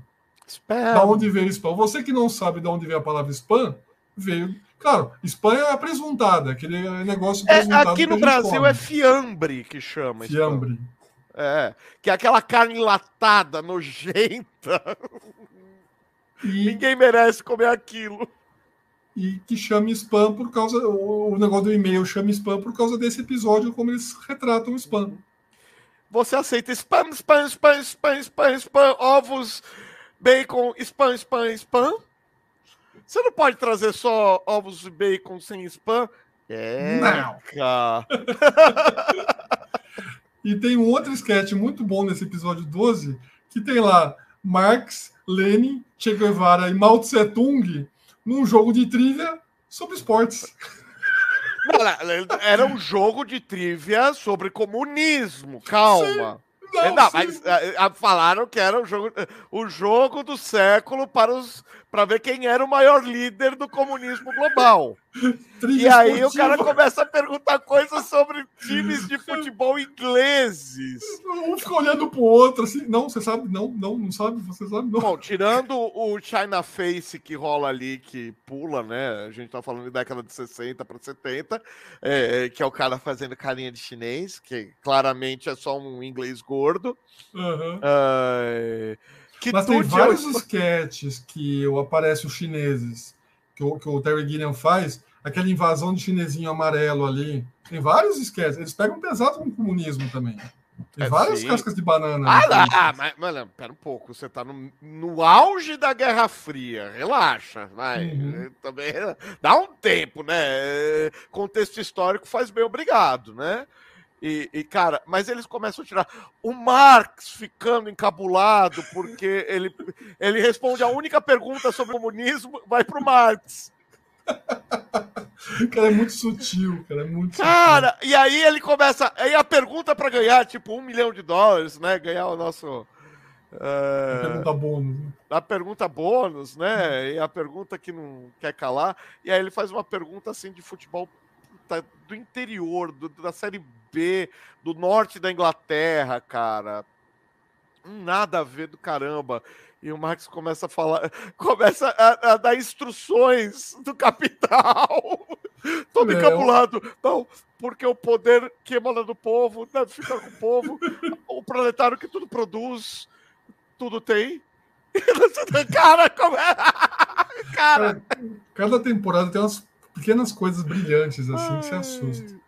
Aí quando chega na, na, na, terceira temporada, tem um episódio que é o segundo que tem essa esse sketch do, do, do da briga de peixe lá que você falou, que uhum. é, ainda é o John Cleese com o Michael Palin, o Michael Palin um batendo de areia que o outro vem com o atum. Uhum. É na terceira temporada aí. É na terceira? É no segundo episódio da terceira temporada. Nesse mesmo episódio, tem um talk show que aparece um Michael Palin de It's Man, que é o talk show dele, que nunca existiu, uhum. foi só esse sketch, que aparece a Lulu, que é uma cantora da época, e o Ringo Starr. Anote esse nome, Ringo Starr. Caramba! É, eu já ouvi falar. mil- 1971, isso foi 70 pra Apesar 71. do, apesar do Paul McCartney não concordar comigo, ele, é ele era um Beatle. Sim. Depois a gente chega nos Beatles. Tá ok. Aí você tem um outro episódio que na época era inocente, como foi os Trapalhões, como foram toda a nossa cultura de humor foi e que hoje não pode mais. Eles têm um episódio que é, eles vão estão fazendo um safari, chegam num restaurante no meio da, da savana africana, floresta Nossa, africana lá, agora, e aí o Michael Palin tá pintado de, de negro, né? Tá É, blackface fazendo total. blackface, fazendo o garçom negro num restaurante da África. Tudo bem, porque eles tinham que fazer a piada. Não adiantava botar um negro que não fosse um deles humorista, porque não combinava. Não ia dar a piada. Então justificava na época isso. E aí, e as pessoas sendo comidas, sendo atacadas, levava flechada, levava lança, não sei o que e tal. É, é- é engraçado, mas tem esse detalhe, que hoje em dia não daria mais para fazer isso. Não, e mesmo o, o China, né? Só aproveitar que eu te interrompi aqui, só é, quitute é o spam brasileiro. Nossa, que horror. É, a Libra está mais cara que o euro, e sempre foi. E com isso os ingleses não têm. É, sempre pergunta foi, no sempre foi. supermercado, cara. Desculpa, Sempre vai no foi. supermercado na Inglaterra ver se eles têm, têm razão. É, é o Neil chegando aí. Apedrejamento da vida de Brian. Ah, É, a- o apedrejamento da vida de Brian me faz lembrar. o- O apedrejamento da vida de Brian e a Judite me fazem questionar muita coisa. Posso te falar duas informações dessa cena? A gente vai chegar nos filmes. Foi a primeira cena filmada e deu um BO por causa dessa cena. Depois eu guarda essa O informação. apedrejamento? Deu um ah, BO essa conto que foi o informação. BO que foi menos do que você pensa que causou o BO. Ó, tem uns quadros que usam boneca da rainha. É, mas É, eles usam.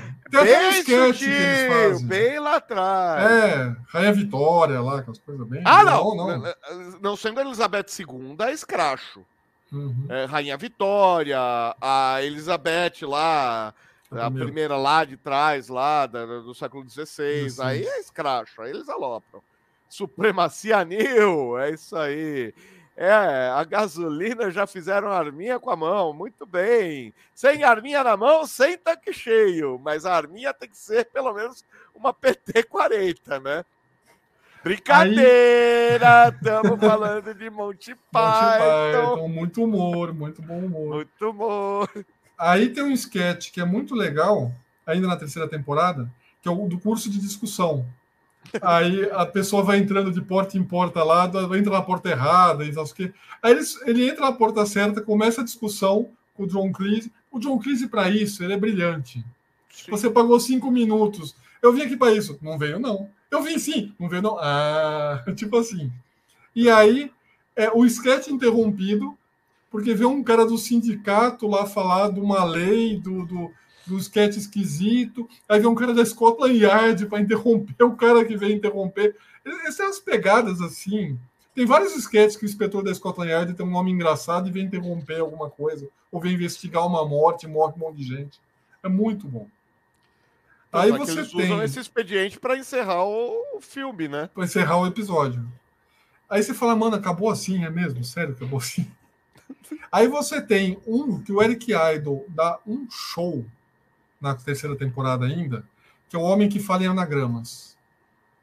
Cara, ainda que ele estivesse lendo, ele responde todas as perguntas do entrevistador dele em anagramas.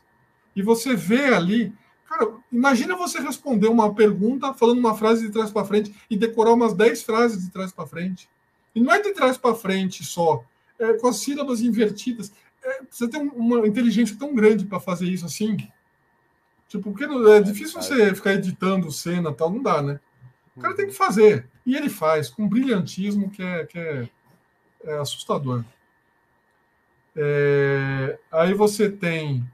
Tem vários sketches que a gente não falou ainda, que já tinha desde o começo, que aparece aquele personagem, o Mr. Gumby, que é o que tem o lenço na cabeça, que "Ai, my brain hurts.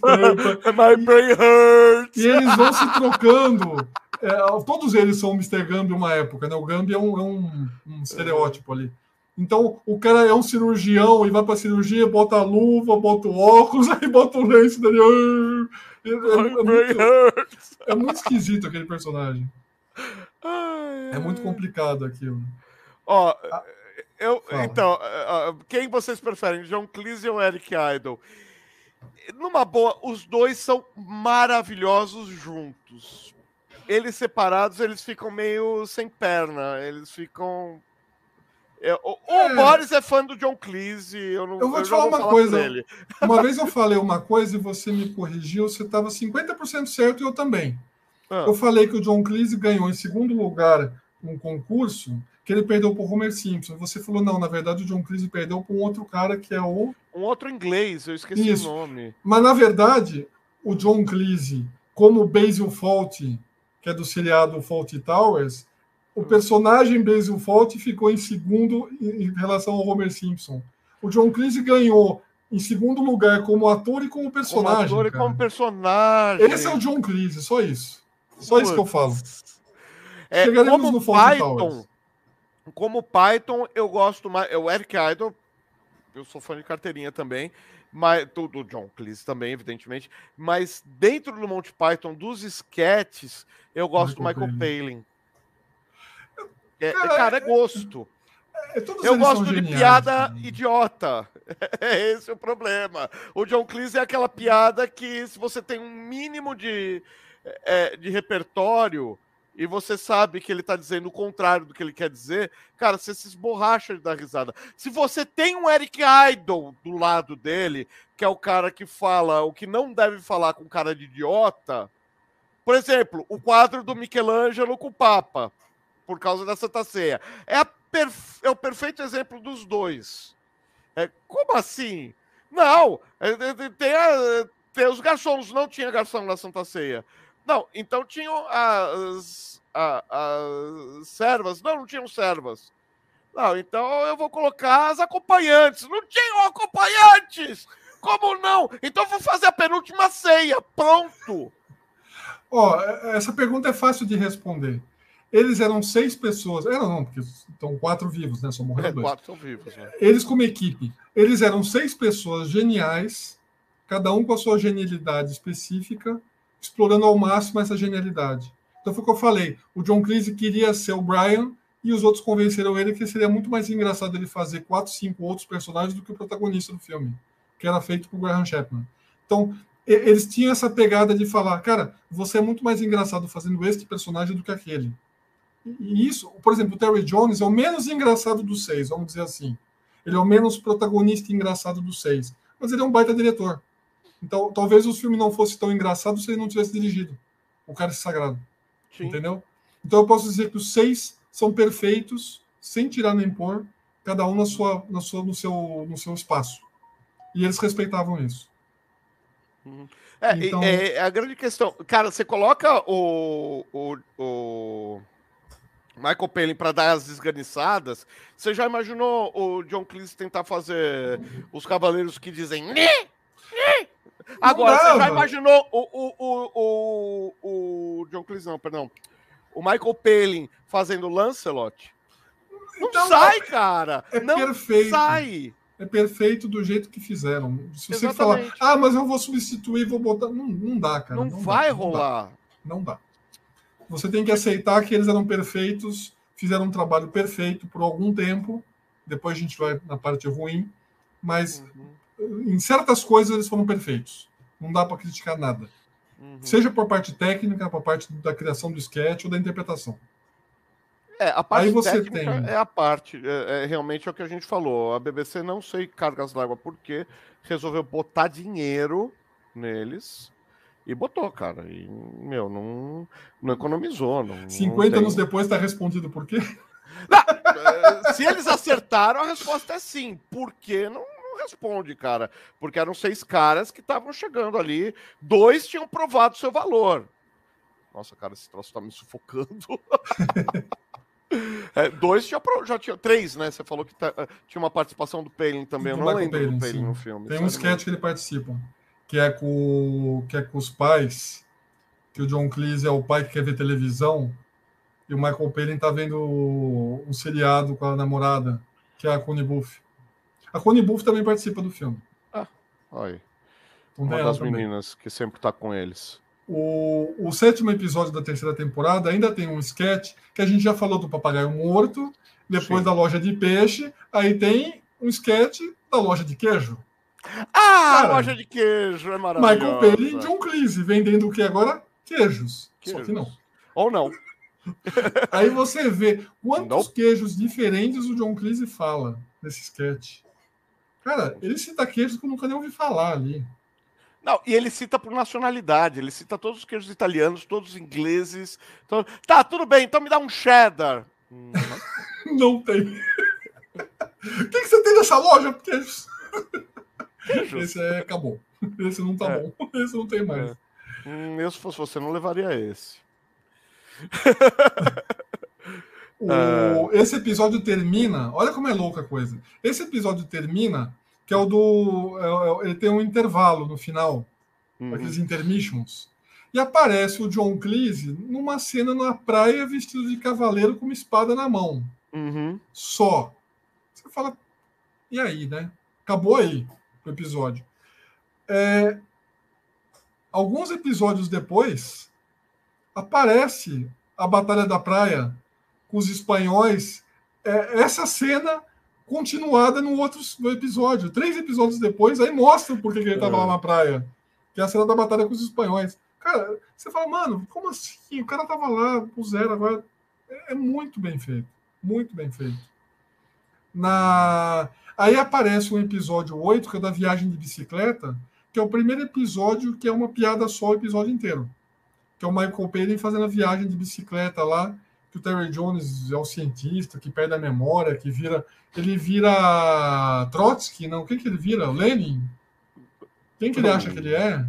Eles vão para a Rússia, ele vai ser fuzilado porque ele acha que ele é o. O, o Lenin ou o Trotsky, eu não lembro, acho que é o Lenin. Uhum. E, cara, o episódio inteiro essa piada, essa, essa, essa sketch vinte e tantos minutos um sketch. Cara, é muito louco fazer isso. Uh, ó, só para pegar aqui, ó. No começo eu achava que o Gambi era o redneck inglês. Meio que o. Sim, é... sim, sim. Quem seria o Gambi, né? Por que, que eles estavam é... retratando aquele personagem? Eu não sei. Pode é... ser. A maneira que ele incorporar de, diferentes tipos, eu não sei. Eles estavam eu... criticando alguém, quem a gente brasileiro uhum. não entendeu a piada, né? Literalmente. A gente acha engraçado, mas não entendeu a piada. Uhum. Porque todos eles fizeram um Gambi uma época. Tem, tem até um, um, um, episódio que fala ah, quem delatou foi esse senhor, tal, não sei o que, JP Gambi. Gambi é o sobrenome. Mas, uhum. Cara, é, é, muito louco como eles usam esse personagem para várias coisas. Aí você tem o Mundial de Esconde-Esconde, que eu acho sensacional. Mundial de Esconde-Esconde, maravilhoso. Acaba em empate. levou não sei quantos anos, quantos dias, quantas horas, não sei o quê. Deu empate. Cara, outro escondido no castelo ali vale o mundo inteiro, né? Esconde-esconde uhum. vale o mundo inteiro. O cara levou não sei quantos anos para achar o outro, deu empate. É muito bom, é. muito bom. Aí você tem aquele do Dennis Moore, que é do final da, da temporada, que também é praticamente o episódio inteiro. O Dennis Moore, que é tipo um Robin Hood, ele começa a roubar, ele rouba tremoço para levar para os pobres, e o cara com a casa cheia de folhas de tremoço. O que eu vou fazer com essa porcaria? Ele resolve roubar os ricos, roubar as coisas, né? Uhum. Aí o cara que ele foi dando as coisas virou um milionário, né? Porque ele levou tudo. Ele, pô, tem uma coisa errada, assim, ele quis repartir em parcelas iguais ali entre os caras. Cara, é, é, é tem muita crítica numa piada só, é muita coisa. Uhum. Aí você tem o final da temporada ali, que para mim, o episódio 12 da terceira temporada é o melhor episódio de todos. O 312. Que é o do livro da Hora de Dormir. Que o Michael Penny tá lendo o livro do Walter Scott e ele é gago. Aí chega a equipe inteira, chega a equipe inteira para ler junto com ele. Aí tem o regimento escocês Mac Kamikaze. Eles pulam da janela ali, é o Mac Kamikaze. Aí é. nesse episódio ainda tem o sketch do No Time to Lose, que é do Eric Idle, e tem o Spot the Looney, que é para você achar o, o, o, bobo, né, o idiota. E eles mostram ali vários políticos ingleses que a gente não vai, né? É coisa da época. Não, agora, tipo, é, 50 anos. É, é, padrão cacete e planeta, né? A gente não vai saber. Uhum. Mas, é, cara, é, aí no final tem aquele sketch que o John Cleese está fazendo uma reportagem, o Michael Payne vem, rouba o microfone dele, para fazer outra e eles ficam brigando, pegam, entram em carro. Cara, os dois em cima de carro, andando, os carros andando na estrada, um tentando roubar o microfone do outro para acabar o episódio. Cara, esse episódio é genial. Ele é genial.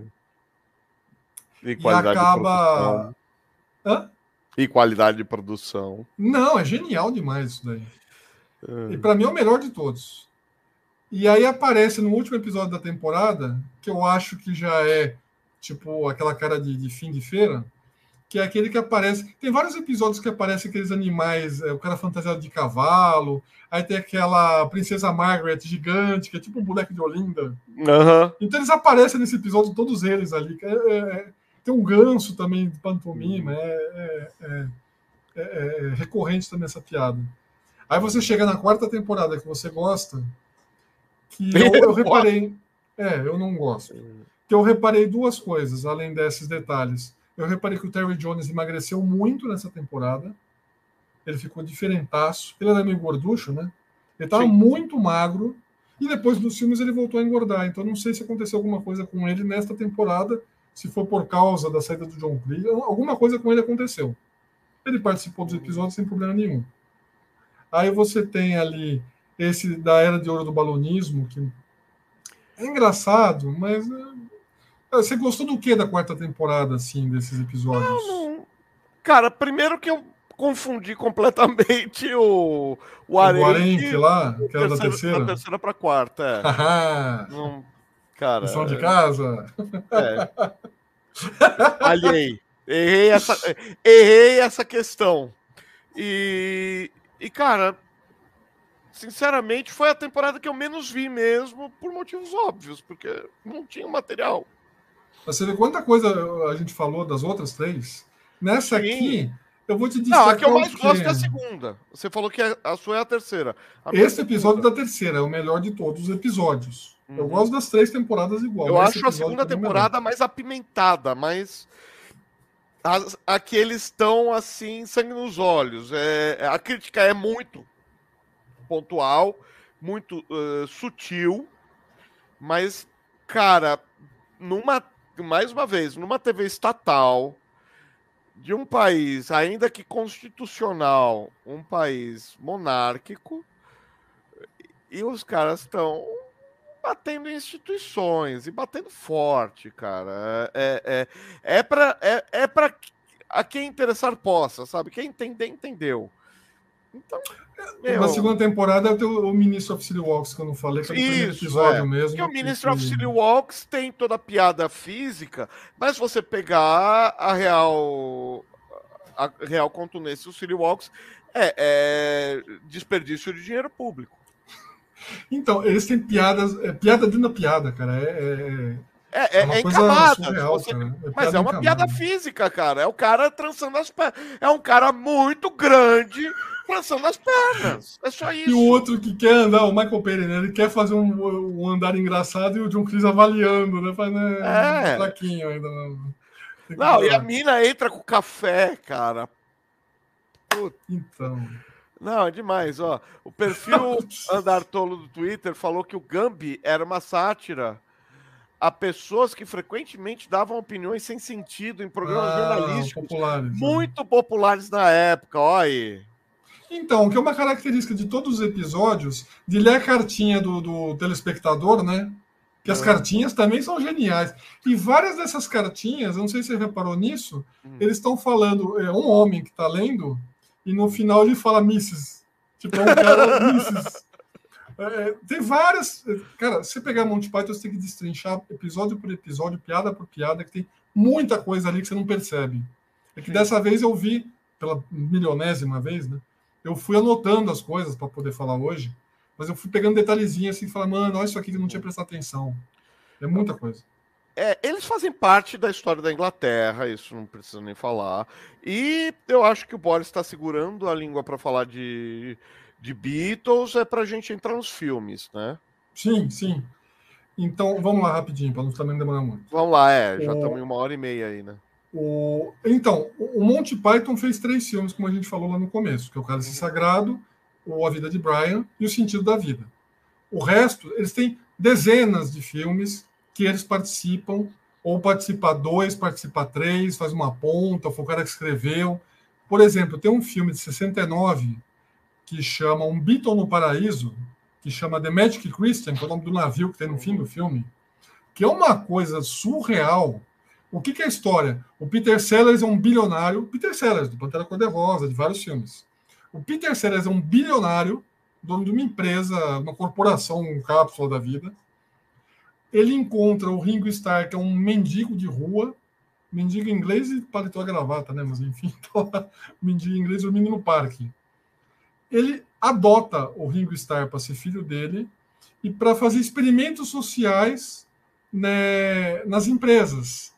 Então, ele e o Ringo começam a rodar vários lugares fazendo uns experimentos bizarros.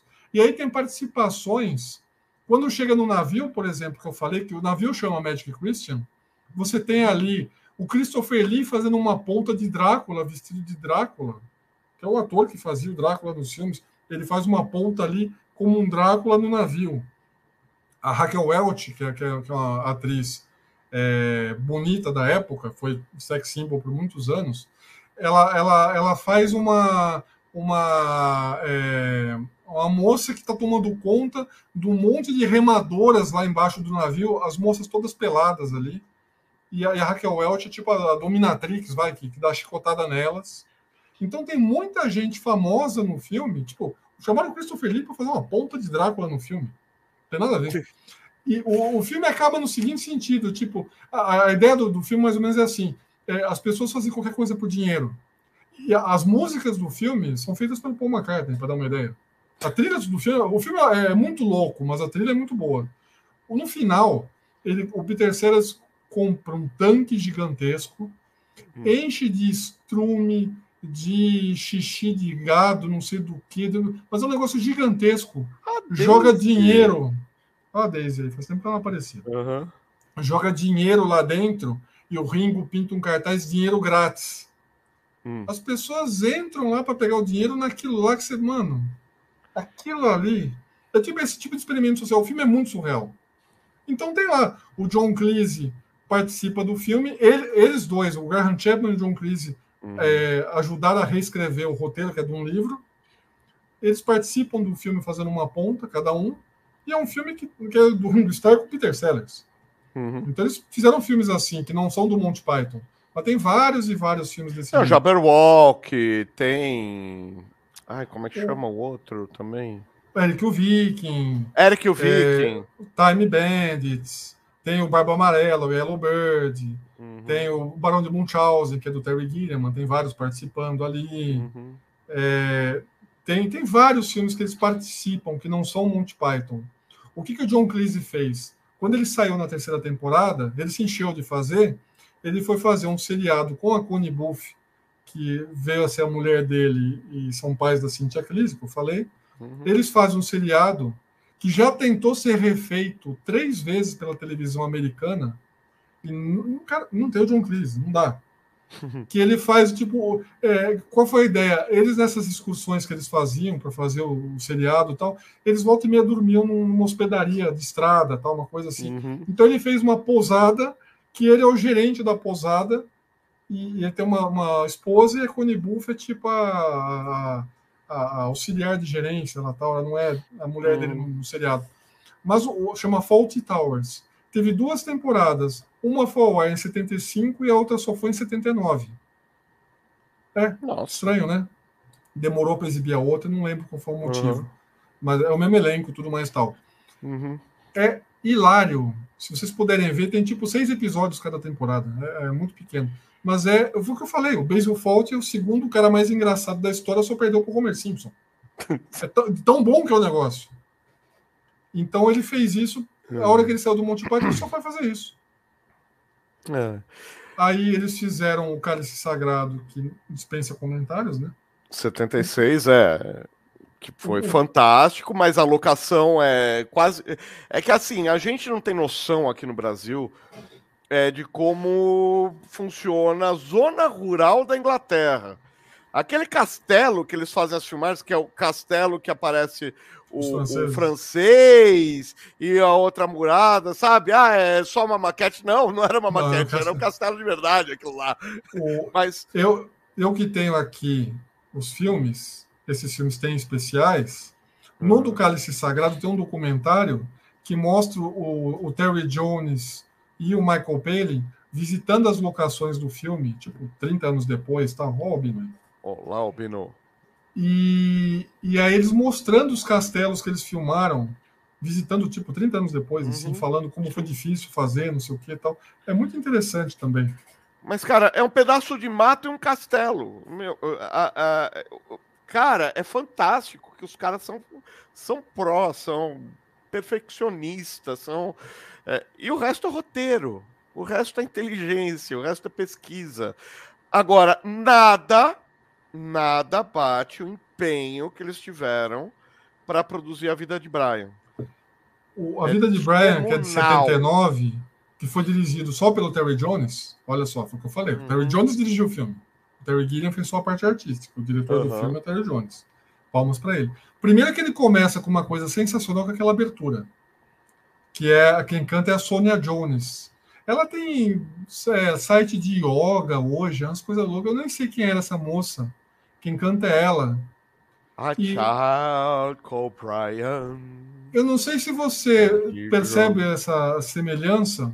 Hum. Tem uma música do Led Zeppelin, que também é de 79, que chama I'm Gonna Crawl, que é do disco 79, acho que é o Into the Outdoor, não lembro o nome do disco, acho que é esse. Se você ouvir I'm Gonna Crawl e ouvir a abertura da, do Vida de Brian, cara, para mim é a mesma coisa ali. É a mesma, hum. mesma como é que chama? É mesmo, Mesma melodia. Mesma melodia. Os dois são de 79, tá? Só para deixar a dica. Hum, Aí é, você para... tem é, questões ali que você fala, cara, esse filme não era para sair. Então. Não era para sair. Agora, deixa só é, eu falar é, uma coisa que Vida de Brian aí mexe com a minha seara é, de pesquisa, enfim. É, é, o negócio é o seguinte: os caras falaram. Não, a gente queria zoar Jesus, a gente queria fazer um Jesus que não consegue falar em público. Só, cara, o discurso de Jesus é muito sério, é muito centrado, é muito direto ao ponto. Cara, o que é que a gente vai zoar Jesus? Não tem. O discurso dele é, é hermético. É, é para não. É, eles usam termos da da oratória, para não falar que o discurso de Jesus é. para não dar o braço a terceiro e falar que Jesus é perfeito.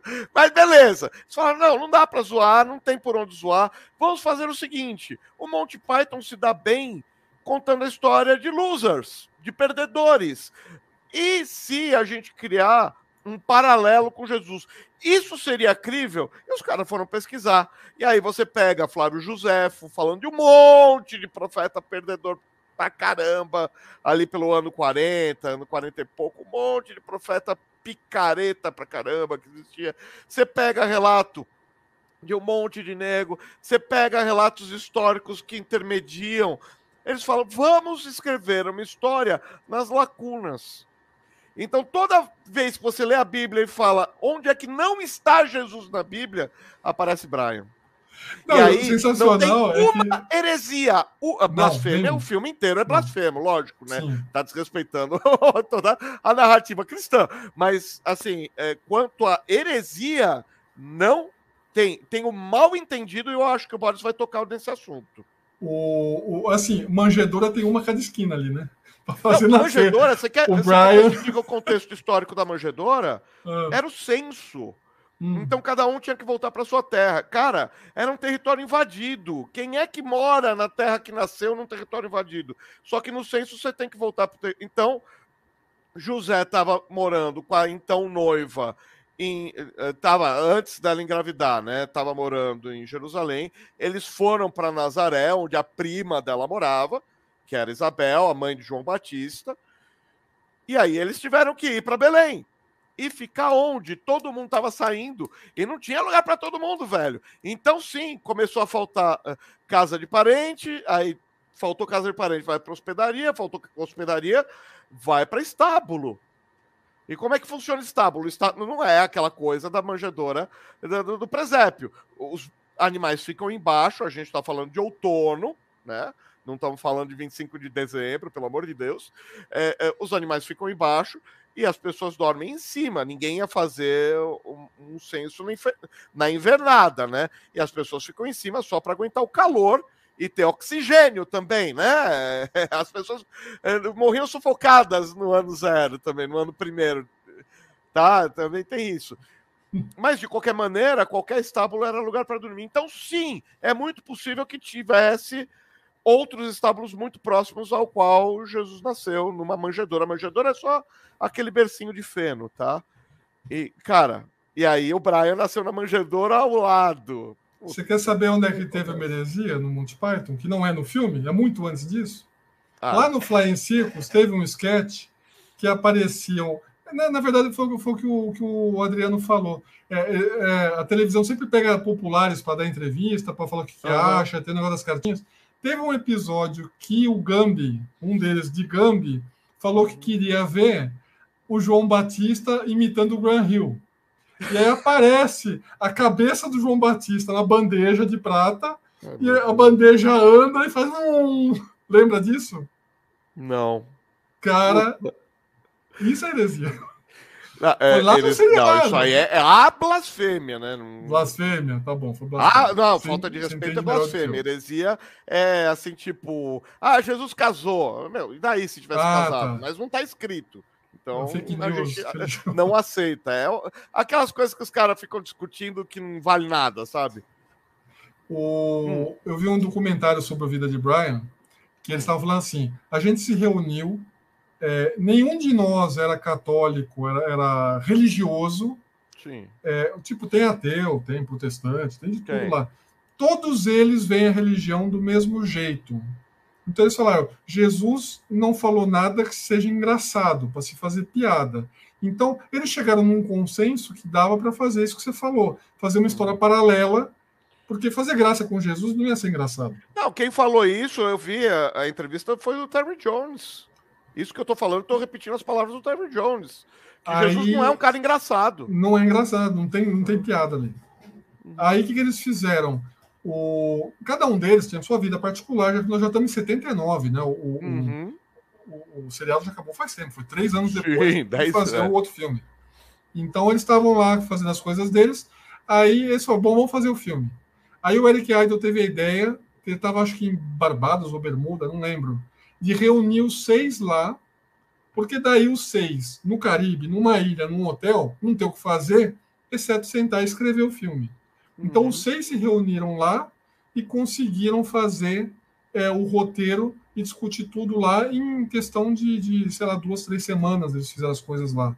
Uhum. E aí eles conseguiram arrumar um patrocínio financeiro da a EMI ah, foi a EMI que. Ah. Não, não foi. Era não, calma, calma. Ah, foi sim, ela que deu é. para trás. Então, eles, eles iam filmar na Tunísia, porque a Tunísia já tem lá, você lembra do Star Wars, né? A sim. Tunísia já tem toda uma estrutura cinematográfica com figurantes, os caras já pegaram o jeito da coisa, então todo mundo não, eles tinham acabado de filmar Jesus de Nazaré, do Exatamente. Firelli. Exatamente. Tinham acabado de fazer. Então, eles estavam a cinco dias de embarcar para filmar, começar a filmar. Aí o cara da EMI que tinha dado o ok, chegou a ligação do presidente da companhia para ele, que leu o roteiro e falou não. Aí que aconteceu? Sonho. Há cinco dias de embarcar. Aí eles entraram em pânico, cada um foi para um lado. E assim, dos seis, foi o que eu falei, cada um era perfeito num detalhe. O mais businessman dos seis é o Eric Idle. Uhum. O Eric Idle é amigo, amigo ele fala, amigo do peito, que ele fala, do George Harrison. Então ele foi para Los Angeles conversar com o George Harrison, que não tinha grana para bancar o filme. Eu falei, o Ringo já tinha participado, disquete, já teve o filme. Eles têm uma ligação com os Beatles muito grande. Com todos uhum. eles. O Paul fez as músicas tal. Só o John Lennon que não estava nessa história, mas os outros três sim. O George Harrison, em questão de dias, arrumou um banco para financiar o filme. Mas foi assim, ó. Ou sai ou não tem filme. Eles filmaram a vida de Brian em 41 dias. Tudo aquilo que você viu lá foi feito em 41 dias. Está pronto o filme. Então, o filme foi difícil de, de, de sair. E aí que aconteceu? tinha aqueles movimentos conservadores, lá eles tinham, tiveram um pouco de receio de lançar o filme na Inglaterra. Então, eles programaram para lançar o filme nos Estados Unidos. Que na Inglaterra tinha aquelas liga de senhoras que controlava, aquele povo das cartinhas que a gente falou, que escrevia, para não deixar exibir o filme, que não sei o quê, porque ninguém viu o filme, ninguém tinha como ver o filme, não estreou. Todo mundo, alguns vazaram umas folhas do roteiro tal. Então, usaram essa desculpa do paralelo da vida de Jesus para não deixar exibir o filme em um monte de lugares. Aí o filme estreou nos Estados Unidos, foi um sucesso absurdo, e aí depois foi exibido na Inglaterra. E aí, é, essa campanha anti foi a melhor jogada de marketing da história para eles. Porque, ah, não pode exibir na cidade tal, o pessoal alugava ônibus, fazia caravana para ver na cidade vizinha. Aí tem os quadros. Aí alguém mencionou lá no começo o Bigos Dicos, que eu não quis colocar, sim. Aí tem o Bigos Dicos. O que, que os comandos eram pra mulher... gente, Luciano? Cara, você não vai acreditar, velho. Ano passado, o Davi me faz essa. Olha, eu tenho um trabalho de escola, minha professora pediu para eu perguntar qual a influência do Império Romano na cultura ocidental. Eu falei. É, é sério já... isso? Fa... É, é exatamente a minha resposta. Falei, é séria a pergunta? Aí ele mostrou o caderno, tá aqui, ó. Falei, então senta. Você conhece, você sabe esse sistema de governança? Sabe como é que chama? A democracia? Não. Antes da democracia tem que ter uma outra coisa hoje em dia. República. Pois é, quem inventou essa coisa de república aí? Você quer a lista aí, do filme? E o vinho. Oi? Você quer a lista do filme? Não, cara. É, ah, é, é, eu já fiz, mas pode falar. O aqueduto. Sim. Saneamento. Estradas. Irrigação. Medicina. Educação. O vinho, claro. Claro. Banhos públicos. segurança e paz. Só isso que os romanos deram pra gente. Ah, e aí, se você pegar, cara, eh, se você pegar. Eh, isso é a piada, né? Se você for eh, aprofundar o que, que os romanos fizeram, é simplesmente a, a civilização. A, a, civilização ocidental. Eu trabalho com Tem? direito, velho. Nosso direito é, você é romano. É advogado, direito romano. É. Só isso. Uhum. É, então, então para sair o filme foi uma coisa louca. Depois que saiu, foi um espetáculo. Agora, aí depois, eles fizeram o sentido da vida em 83. Honestamente falando, e eu revi o filme de novo uhum. agora, eu detesto esse filme. Eu Cara... não tiro nada de bom desse filme. Nada. Então, eu, a primeira vez que eu vi, eu falei, cara, nem parece Monty Python. Eu revi há poucas semanas, aí, pra, na hype de, de fazer, de fazer o vídeo e tal. Falei, eu vou dar uma segunda chance. Tem seus momentos. Tem seus momentos. É, uma grande gargalhada não me tira. Ainda não tirou. Você quer uns detalhes? Você ah, lembra de um, de, um, de um, programa aqui no Brasil chamado Gloob Gloob? Lembro. O que, que é, qual é a característica do Gloob Gloob? Os peixinhos com cara de gente? É. Da onde tiraram a ideia mesmo? Então, é. Sentido sim. da vida. Sentido da vida. Então, tudo bem, vai. Tem, tem um detalhe que os romanos deram pra gente. Vai. Os peixinhos do Clube Clube, saíram daí, uhum. tudo bem. Aquele começo do filme, aquele filminho de introdução dos velhinhos piratas lá. Sim, do prédio saindo. Ah, é, é, sabe, nhé. É, não. desnecessário. Aí tem um detalhe no começo do filme que tem lá uma cena que mostra aquele monte de famílias com orelha de Mickey. Você lembra disso? Um monte de Todo famílias? mundo com orelha, com orelha de Mickey. Que mostra uma massa de gente assim tal. Todo mundo com orelhinha do Mickey. Reparou nisso? Nossa, cara. Depois você repara nisso. Todo mundo, bem no começo do filme. Um monte de gente com orelhinha de Mickey. Uma pequena crítica velada ali, né? Meio, meio uhum. de massa e tal. Aí você vai no começo do filme, tem aquela canção do esperma. Ah, Cara, mas aquilo lá é um chute no meio das bolas do Papa, né? É, mas botar aquele monte de criança cantando aquilo. Então, aquilo lá. Né? É, é, eu não achei desnecessário, eu achei agressivo demais. Desnecessário, não. Aí agressivo, você tem. Ao extremo. Então, sabe quando coisas que me incomodam? Me incomoda? Eu não sou puritanista, não sou conservador, nada disso, mas me incomoda. Aí você tem aquela aula de sexo do John Cleese com a, com a suposta mulher dele na classe, e aí continua e vai para aquele jogo de rugby dos professores contra os alunos, crianças. Cara, tem um menino ali que toma um peco. Ele deve ter, sei lá, 12, 13 anos. É, sabe, é violência contra a criança, desnecessário também. É, então. As piadas são erradas ali nesse filme, entendeu? É isso! Piadas erradas. Uhum. Aí você tem aquele do restaurante, que o Terry Jones é aquele gordo que explode. Ah, não, não, não, não, não, não, É, é, esse aí eu. Do eu balde que vomita e não sei o quê, e eles vão comendo não, e come mais. É, é, pra que é, essa piada? piada? Isso não é piada. Então... Piada escatológica aí... já não faz muito a minha cabeça. Aquela ali, menos ainda. Aí você tem a próxima cena, tô indo cada uma das etapas né, do sim, filme. Sim. A próxima cena, que é no, ainda no restaurante, que o John Cleese vira, não lembro para quem que foi, falando assim: ao menos eu não trabalho com judeus. Tem isso no filme. ou, ou, seja, eles estão pegando muito pesado nesse é, filme. É, eles estão batendo com muita violência que não era característica deles, ele era mais sutil a coisa, era uma coisa mais sutil. É, é, é Tinha ali eles erraram a mão, bananas, por né? exemplo, né? a, na, todo esperma é sagrado, eu acho que eles pesaram a mão no momento necessário, que a gente está falando de começo da crise da AIDS, começo da epidemia Sim. de AIDS. Não, a canção do Esperam e a história da, Igreja Católica, eu não estou criticando. Tô não, não, e, e o contraponto foi maravilhoso, porque a hora que você fala, ah, bando de inglês, almofadinha, tá falando porque vocês são protestantes. A hora que vira a câmera e fala, ah, nós temos um filho, ah, nós temos um filho só, é lógico, porque nós podemos fazer planejamento familiar, mas nós só fizemos sexo uma vez. Exato, porque eu posso fazer sexo sempre que eu quiser. Cara, eu acho que é, nesse é cara filme... do inglês, o inglês chato, inglês monótono, eu acho que nesse filme perderam a mão do bolo. Tanto que é o último filme, é o último trabalho deles como é. Monty Python. Depois de tudo aquilo que a gente falou, acabou. Eu acho que o fim foi, foi meio melancólico, assim. É, melancólico. É, doce, melancólico. Aí, tudo bem que em 82 eu gosto, eles. Eu gosto 82 da eles tinham morte, feito. E gosto da canção final. É. Não é que o filme é todo ruim, mas, cara, você, assim, vou te recomendar um filme para você ver que você vai gostar. Não vai ser não esse. Não vai ser esse. Não vai ser esse. É, é, um, é um filme muito, muito pesado. Não sei por que. que não, assim, e piadas por que esse filme, eu não sei. Não tem razão. É, Hoje o que, que chama o sentido da vida? Não, não, sei, não gostei. Aí você tem, é, no meio dos dois filmes ali, do, do, do Cálice Sagrado do Vida de Brian, o tal do Jabberwock.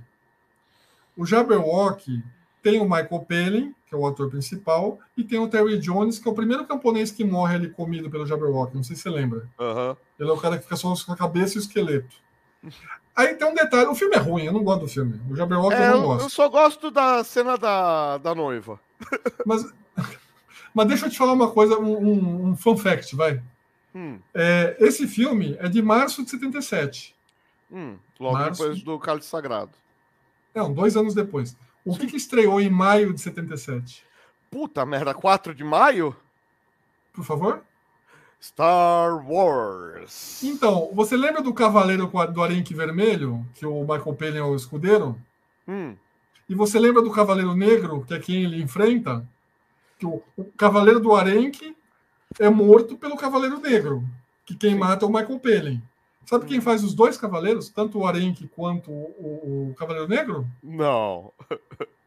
Uma dica enorme. enorme, David Prowse.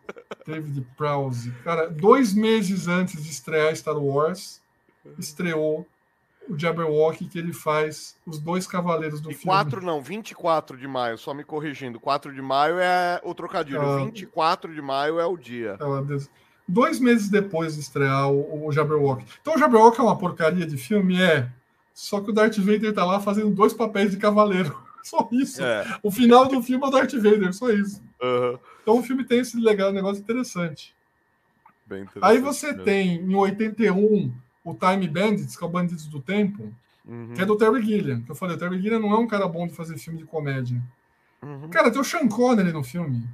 Ele faz o Agamenon e um bombeiro do final é, o Michael Palin e o John Cleese participam do filme inteiro. que tem aqueles anõezinhos lá tal. Sabe quem é um dos anões, né? Não, não vi esse filme. É de 81 o filme, tá? 81. Uhum. Kenny Baker é um dos anões. Kenny, Kenny Baker, Baker, famoso R2D2. Só isso. O filme é mais ou menos assim. Você não gostou de Caravana da Coragem, né? Odiei.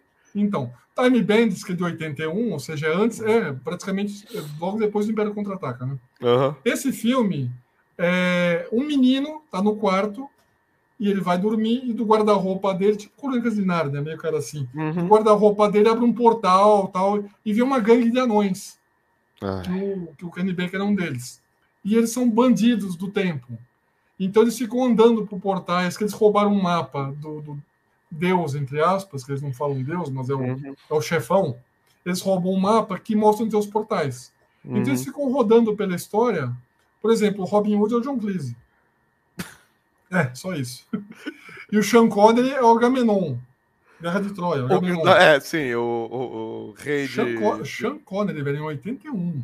Cara, é praticamente fim de James Bond dele, né? Sim. Foi lá na transição. Uhum. O filme é muito estranho. Tipo, você não gostou de Caravana da Coragem, você não vai gostar do filme. Aí, só para explicar o final do filme, o moleque volta para casa é, e os pais dele explodem. Sim. E o Sean Connery, que é o bombeiro que vai lá apagar o fogo, dá uma piscadinha pro menino. Os pais dele explodiram, tá? Esse é o uhum. filme, tá? De 81. Aí você tem. É estranho, né? Então, é, é padrão Monty Python, mas não é Monty Python. É um filme que eles participam. Aí uhum. você tem o Brasil, o filme de 85 do Terry Gilliam, que é genial, que é com o Jonathan Price, né? Sim. O Jonathan Price, que é um dos atores do Yellow Bird, que é o Barba Amarela, que é de 83, que o Graham Chapman é um pirata. Esse filme tem um negócio bacana. É, o Graham Chapman e o Eric Idle, que participa, que ele é o, é o cara da Marinha Britânica que persegue o pirata, que ele escondeu o tesouro, né? Claro. É, e o John Cleese é um cego que escuta tudo, ele sabe, ele é um informante da Marinha. Não, é, assim, o, o, personagem do John Cleese nesse filme é genial. É o Mr. Peel, é um cego. Uhum. Aí o Graham Chapman tá fugindo do Eric Idle. Aí tem o David Bowie na história, tá? Ai, meu Deus. Tem aquele Titi Chong, que eu acho que eles estragam o final do filme. Tem toda a equipe que trabalhava com Mel Brooks. Ó. Oh. Ó, Marty Feldman, que morreu na pós-produção do filme. O filme é homenageado a ele. O Marty uhum. Feldman, aquele de, de olhão esbugalhado lá, que tinha aquele, aquele problema. Que ele, é um, ele era ator, diretor, ele era tudo. Fez vários uhum. filmes do Mel Brooks. Então tem o, tem o Marty Feldman, tem a Madeleine Kahn, tem o Peter Boyle, tem o Kenneth Mars. Todos eles estão em vários filmes do Mel Brooks, inclusive no Jovem Frankenstein. O Peter Boyle que faz o Frankenstein. E a Madeleine Kahn é a mocinha do filme. Ela, a equipe do Mel Brooks se juntou com os caras do Monty Python e com aquela dupla Tichan Chong, que eu não gosto deles, mas é uma dupla de humoristas famosos. Todos eles estão nesse filme do Barba Amarela. O filme é bom. O filme é bom. Só a parte final, que é na ilha do tesouro, que é onde estão o Tichan Chong, que é meio sem graça. Mas até chegar lá, o filme é, é divertidíssimo. Esse uhum. monte de gente famosa. Caramba. Tem um cara que está nesse filme, que é um dos piratas. Você lembra da feiticeira? Do seriado da Elizabeth Montgomery? Bárbara Eden, né? É. Lembra do Dr. Bombay, que era o médico da família? Sim. Ele é um dos piratas, cara. A hora que eu olhei, eu falei, cara, eu conheço esse cara. Ele não é o cara da frente. É o Bernard Fox, ele não. Também ele tá no filme. Ele é um dos piratas. Uh... Aí você tem 88 do Terry Gilliam, que aí o Terry Gilliam começa a ser genial depois do Brasil o filme. Você viu As Aventuras do Barão de Munchausen? Sim, faz tempo, né, Bora? Era criança, cara, calma. O, o Eric Idle é um dos personagens da trupe dele lá. Uhum. O Jonathan Price é o funcionário público corrupto lá que quer pegar eles. Uhum. Aí você tem o Sting no filme. Você tem o John Neville, que faz o, o Munchausen. Você tem, fazendo Afrodite, uma turma. O filme é bom. Bem, bem, bem, bem feito, bem feito. Bem, não, não por causa só dela. O filme é muito bom. Aí você tem no ano seguinte um peixe chamado Wanda. Ah, sim. Que, que tem John Cleese, Kevin Kline, Jamie Lee Curtis e Michael Palin. Não tem só os quatro. O elenco inteiro desse filme, depois em 97, fez o Fierce Creatures, que é como se fosse uma continuação, mas não é continuação, uma homenagem, que o elenco inteiro do Fierce Creatures é o mesmo do que chama do Wanda. Uhum. E no final do filme, o, o John Cleese sempre pega a Jamie Curtis, né? Sempre é a mesma coisa. Ele chama ela de Wanda. a última cena do filme, ela chama. Como é que é o nome dela? Não é Wendy, eu não, eu não lembro o nome dela. No, no, segundo filme. E o John Cleese troca o nome dela e chama ela de Wanda. Cara, é muito bom. Esses dois filmes são muito bons. Uhum. Esses são os que eu consegui ver até 97, né? De toda Nossa, essa saga cara. dos caras aí. Ah, e aí fica. A, geral. É, a justa homenagem ao Raggar, né? Que é o Eric Idle. E o Eric Idle sempre tá fazendo uma, uma pontinha em alguma coisa. E eles sempre estão fazendo alguma coisa. Quer dizer, agora com a morte do. Terry Jones. Do Terry Jones, eu acho que eles deram uma, uma brochada animal, né? Eles estão. Ele já estava sofrendo de demência há bastante tempo, já estava bem doente há bastante tempo, mas, cara, não adianta, né? A finalização é sempre. O Eric Idle tem um filme ainda. Você conhece o Rick Morales? Já ouvi falar. Tem um filme deles que chama Splitting Years, que é de 88. Aqui no Brasil, sabe que nome que deram para esse filme? Quem não herda fica na. Mesmo. Ah. Chama Splitting Years esse filme. É, eles são, é, eles são é, irmãos gêmeos separados, não sei o que. Então, é com, é com o Eric Idle e o Rick Moranis. É bom o filme também, é divertidinho. Uhum. Tem outros caras no filme também. E a voz do, do Eric Idle, você você sente o cheiro da voz, entendeu? Você, você pega no ar uh, de ouvir. O, o, é quem canta, né? O Always look on. Você sabe, você sabe em quanto tempo ele compôs essa música lá no hotel? 20 minutos. Eu sei que ele faz, ele tira sarro do do George. Aquele negócio, ih, avisa, avisa o George que ele nunca mais vai ver a cor do dinheiro dele. Era pro George, George Harrison. Eu falei que é um amigo que bancou a vida de Brian, né? É, mas é, ele falou, ih, é que nem traduz, né? não tem nem legenda, eles nem legendam, porque ele fala baixinho, já tá longe, né? Ih, avisa o Jorge que ele, que ele nunca mais vai ver a cor do dinheiro dele. o, você sabe que foi um grande problema da vida de Brian, porque essa é a última cena do filme aquele monte de cara crucificado ali e tal. Eles tiveram vários problemas com esse filme por causa dessas coisas. Então, o grande problema é que eu. É, primeiro que esse problema foi o que pegou com a, com a Igreja Católica, que falou que. É, que assim. que menosprezou o sacrifício de Jesus. Cara, para, não tem nada a ver. Jesus foi crucificado com outras duas pessoas. Cara, no momento totalmente diferente. Aqui, a, aquela crucificação é totalmente fora de, de, contexto, fora de sentido, não tem. O rigor histórico ali tá todo deturpado, tá todo zoado. É para dar risada, cara. Tem uma, sá, tem uma sátira na cena lá do Calvário, que eu não sei se lembra, que o. Quem carrega a cruz do Jesus é o José de Arimateia? Quem que é que, que se oferece Não, não, José de Arimateia deu o túmulo. É, é, quem que carregou a cruz para Jesus? Você lembra que tem uma cena na vida de Brian que um cara vai se oferecer para carregar uma cruz lá e ele vai ser crucificado? E ele, vai, ele acaba sendo crucificado, sim.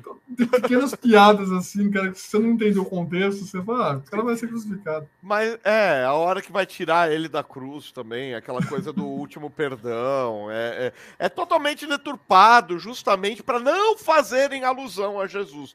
Mas a católica a, a Igreja Católica resolveu entender que fizeram alusão. Agora, onde deu BO, hum.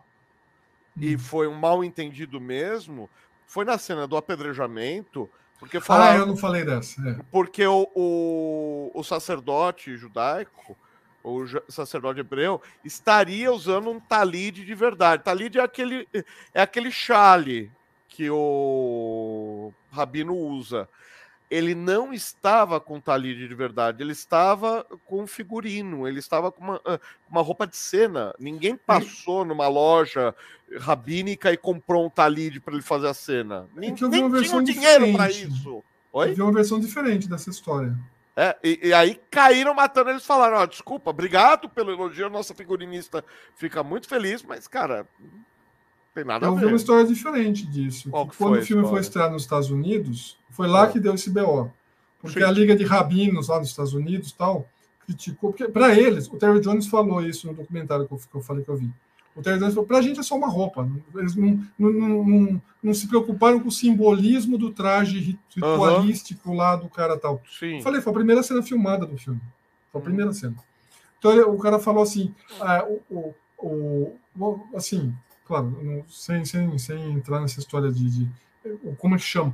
O pano que ele estava usando na cabeça Sim. não deveria estar sendo usado naquele momento porque ele é de um outro ritual tal. É, fizeram uma confusão ali de panos uhum. que o cara estava vestindo, que para o pessoal do Monty Python é só uma roupa. Mas e tem todo aquele ritualismo, simbolismo. simbolismo que eles não, não se aprofundaram a entender esse pedaço. Então foi uma falha de pesquisa ali, vai. Ofenderam sem intenção, vai. Foi isso. É, não era para, não tinha piada ali, não tinha não, nada. Não, foi nada, um não, não, foi proposital, foi um erro de, de figurinista ali. Foi falta uhum. de pesquisa. Mas deu um baita de um BO nos Estados Unidos que não queria exibir o filme. Imagina, mexer com, mexer com colônia judaica na indústria do cinema nos Estados Unidos. É, é, é, é complicado, é muito complicado. Ah, porque você está falando? Não, não estou falando nada, só estou falando que é, é, é, assim, vai mexer com italiano em São Paulo, entendeu? Vai dar BO. Você vai.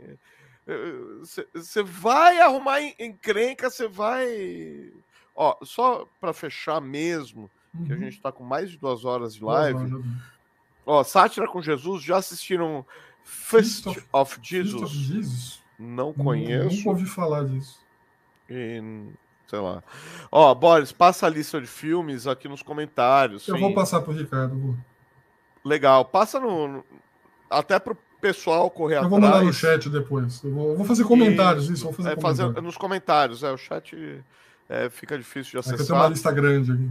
É, sim. Não, eu, eu não consegui ver. É, dos filmes mais novos deles, eu não consegui. Tem uns que eu não consigo legenda, você não consegue achar para ver, não tem uhum. em streaming nenhum. Tem uns filmes dos anos 70 ali. Tem um filme de 71, ou de 70 ou 71, que chama A Estátua, que é com o David Niven. Caramba! é uma estátua do David Niven pelado que a mulher dele faz. E tem uns membros do Monty Python no filme. Eu não consegui achar esse filme para ver. É só isso, é o David Niven no filme. eu isso. não consegui nem descobrir que esse filme existia. É, é de 70 ou 71. Agora fiquei na dúvida. É, tem uns filmes que eu não consigo. Tem um que eu, que, eu, que eu tentei ver, que eu não consegui ver, que é com. Aliás, o, o Michael Palin fez alguns filmes com aquela Meg Smith. Sabe a Meg Smith? Hum, sim. uma atriz famosa inglesa. Ele tem uns dois, três filmes com ela, e um chama O Missionário, que ele faz um, um missionário e. Óbvio, né? faz um missionário. É. é de 82 esse filme, eu não consegui ver também, não deu tempo. O Missionário é o. É de 82. O... É o Michael Palin. Você conhece o filme? Se é o filme que eu tô falando, não tem nada de comédia. Eu não vi o filme, eu sei que é com o Michael Palin, ele faz o missionário e tem a Meg Smith no filme.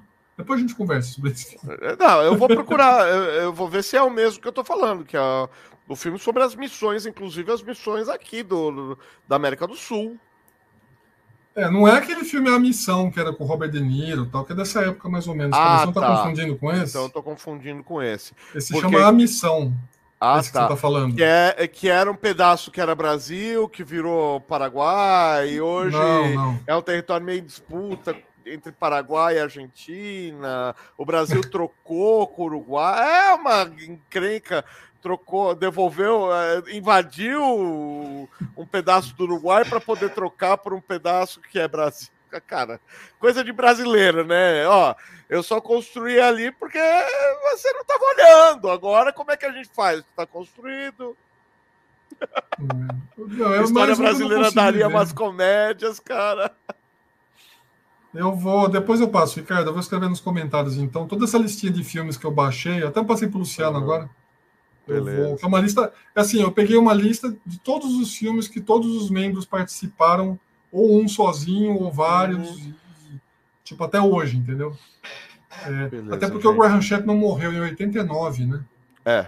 Então foi de câncer na garganta, alguma coisa assim. Então, é, é, não fez muita coisa depois do Monty Python porque não deu tempo. Ele teve vários problemas, né? Não foi só isso. É, o cachimbão, né? É. Gente, vamos encerrando por aqui hoje. Boris, peraí, peraí, Andorinha peraí, chegou? Peraí, opa, opa, que isso? Chegou? Opa, chegou, puf, ó que chegou. chegou. Duas horas, Luciano. Duas horas para voar. E aí, era africana ou era asiática? Olha, não sei dizer. Você que contratou o serviço, eu acho que era asiática. europeia, que é asiática. É africana europeia. Africana europeia, asiática. tá vendo? Tá vendo? Já estamos mandando a andorinha pro Japão. Levou duas horas, mas chegou um é, pouco aqui. Ó. Levamos duas horas, mas chegou o coco. Chegou. Beleza, então, Devidamente então, carregado pela andorinha aqui, ó. ah, sim, ela, ela que arrumou o cordão. Eu dei sem, sem cordão. Falou, até a próxima. Valeu. Valeu, gente. Semana que obrigado. vem, gente, vamos falar de transmídia, hein? História que continua em outras mídias. Quer dizer, você lê um quadrinho que continua no filme, que continua na TV, que continua na, na não sei, no, no, no, jogo, que continua. E tudo ao mesmo tempo. Você pode assistir só o filme que você entende, mas se você fizer tudo, fica melhor ainda. A gente vai falar disso, como isso funciona. Até semana que vem, galera. E não esqueçam Valeu. de assistir 5 horas da tarde, sempre tem estreia aqui. Até mais. Se inscreva Valeu. no canal. Se inscrevam no canal, deixem seu joinha, seu Geek Plus, comentário. Assista os vídeos. Sim. Faça comentários. Faça comentários. Deem dinheirinho. Entra na loja. Com... Ó, oh, já estou fazendo encomenda, vou viajar. Já estou fazendo as encomendas para viagem. Procura aí no canal geek11@gmail.com. Vocês têm o Pix para fazer também. Pode fazer um Pix aí para ajudar mesmo o canal a sobreviver. Tá ok? Valeu então. Até a próxima. Valeu, um abraço. Tchau, tchau.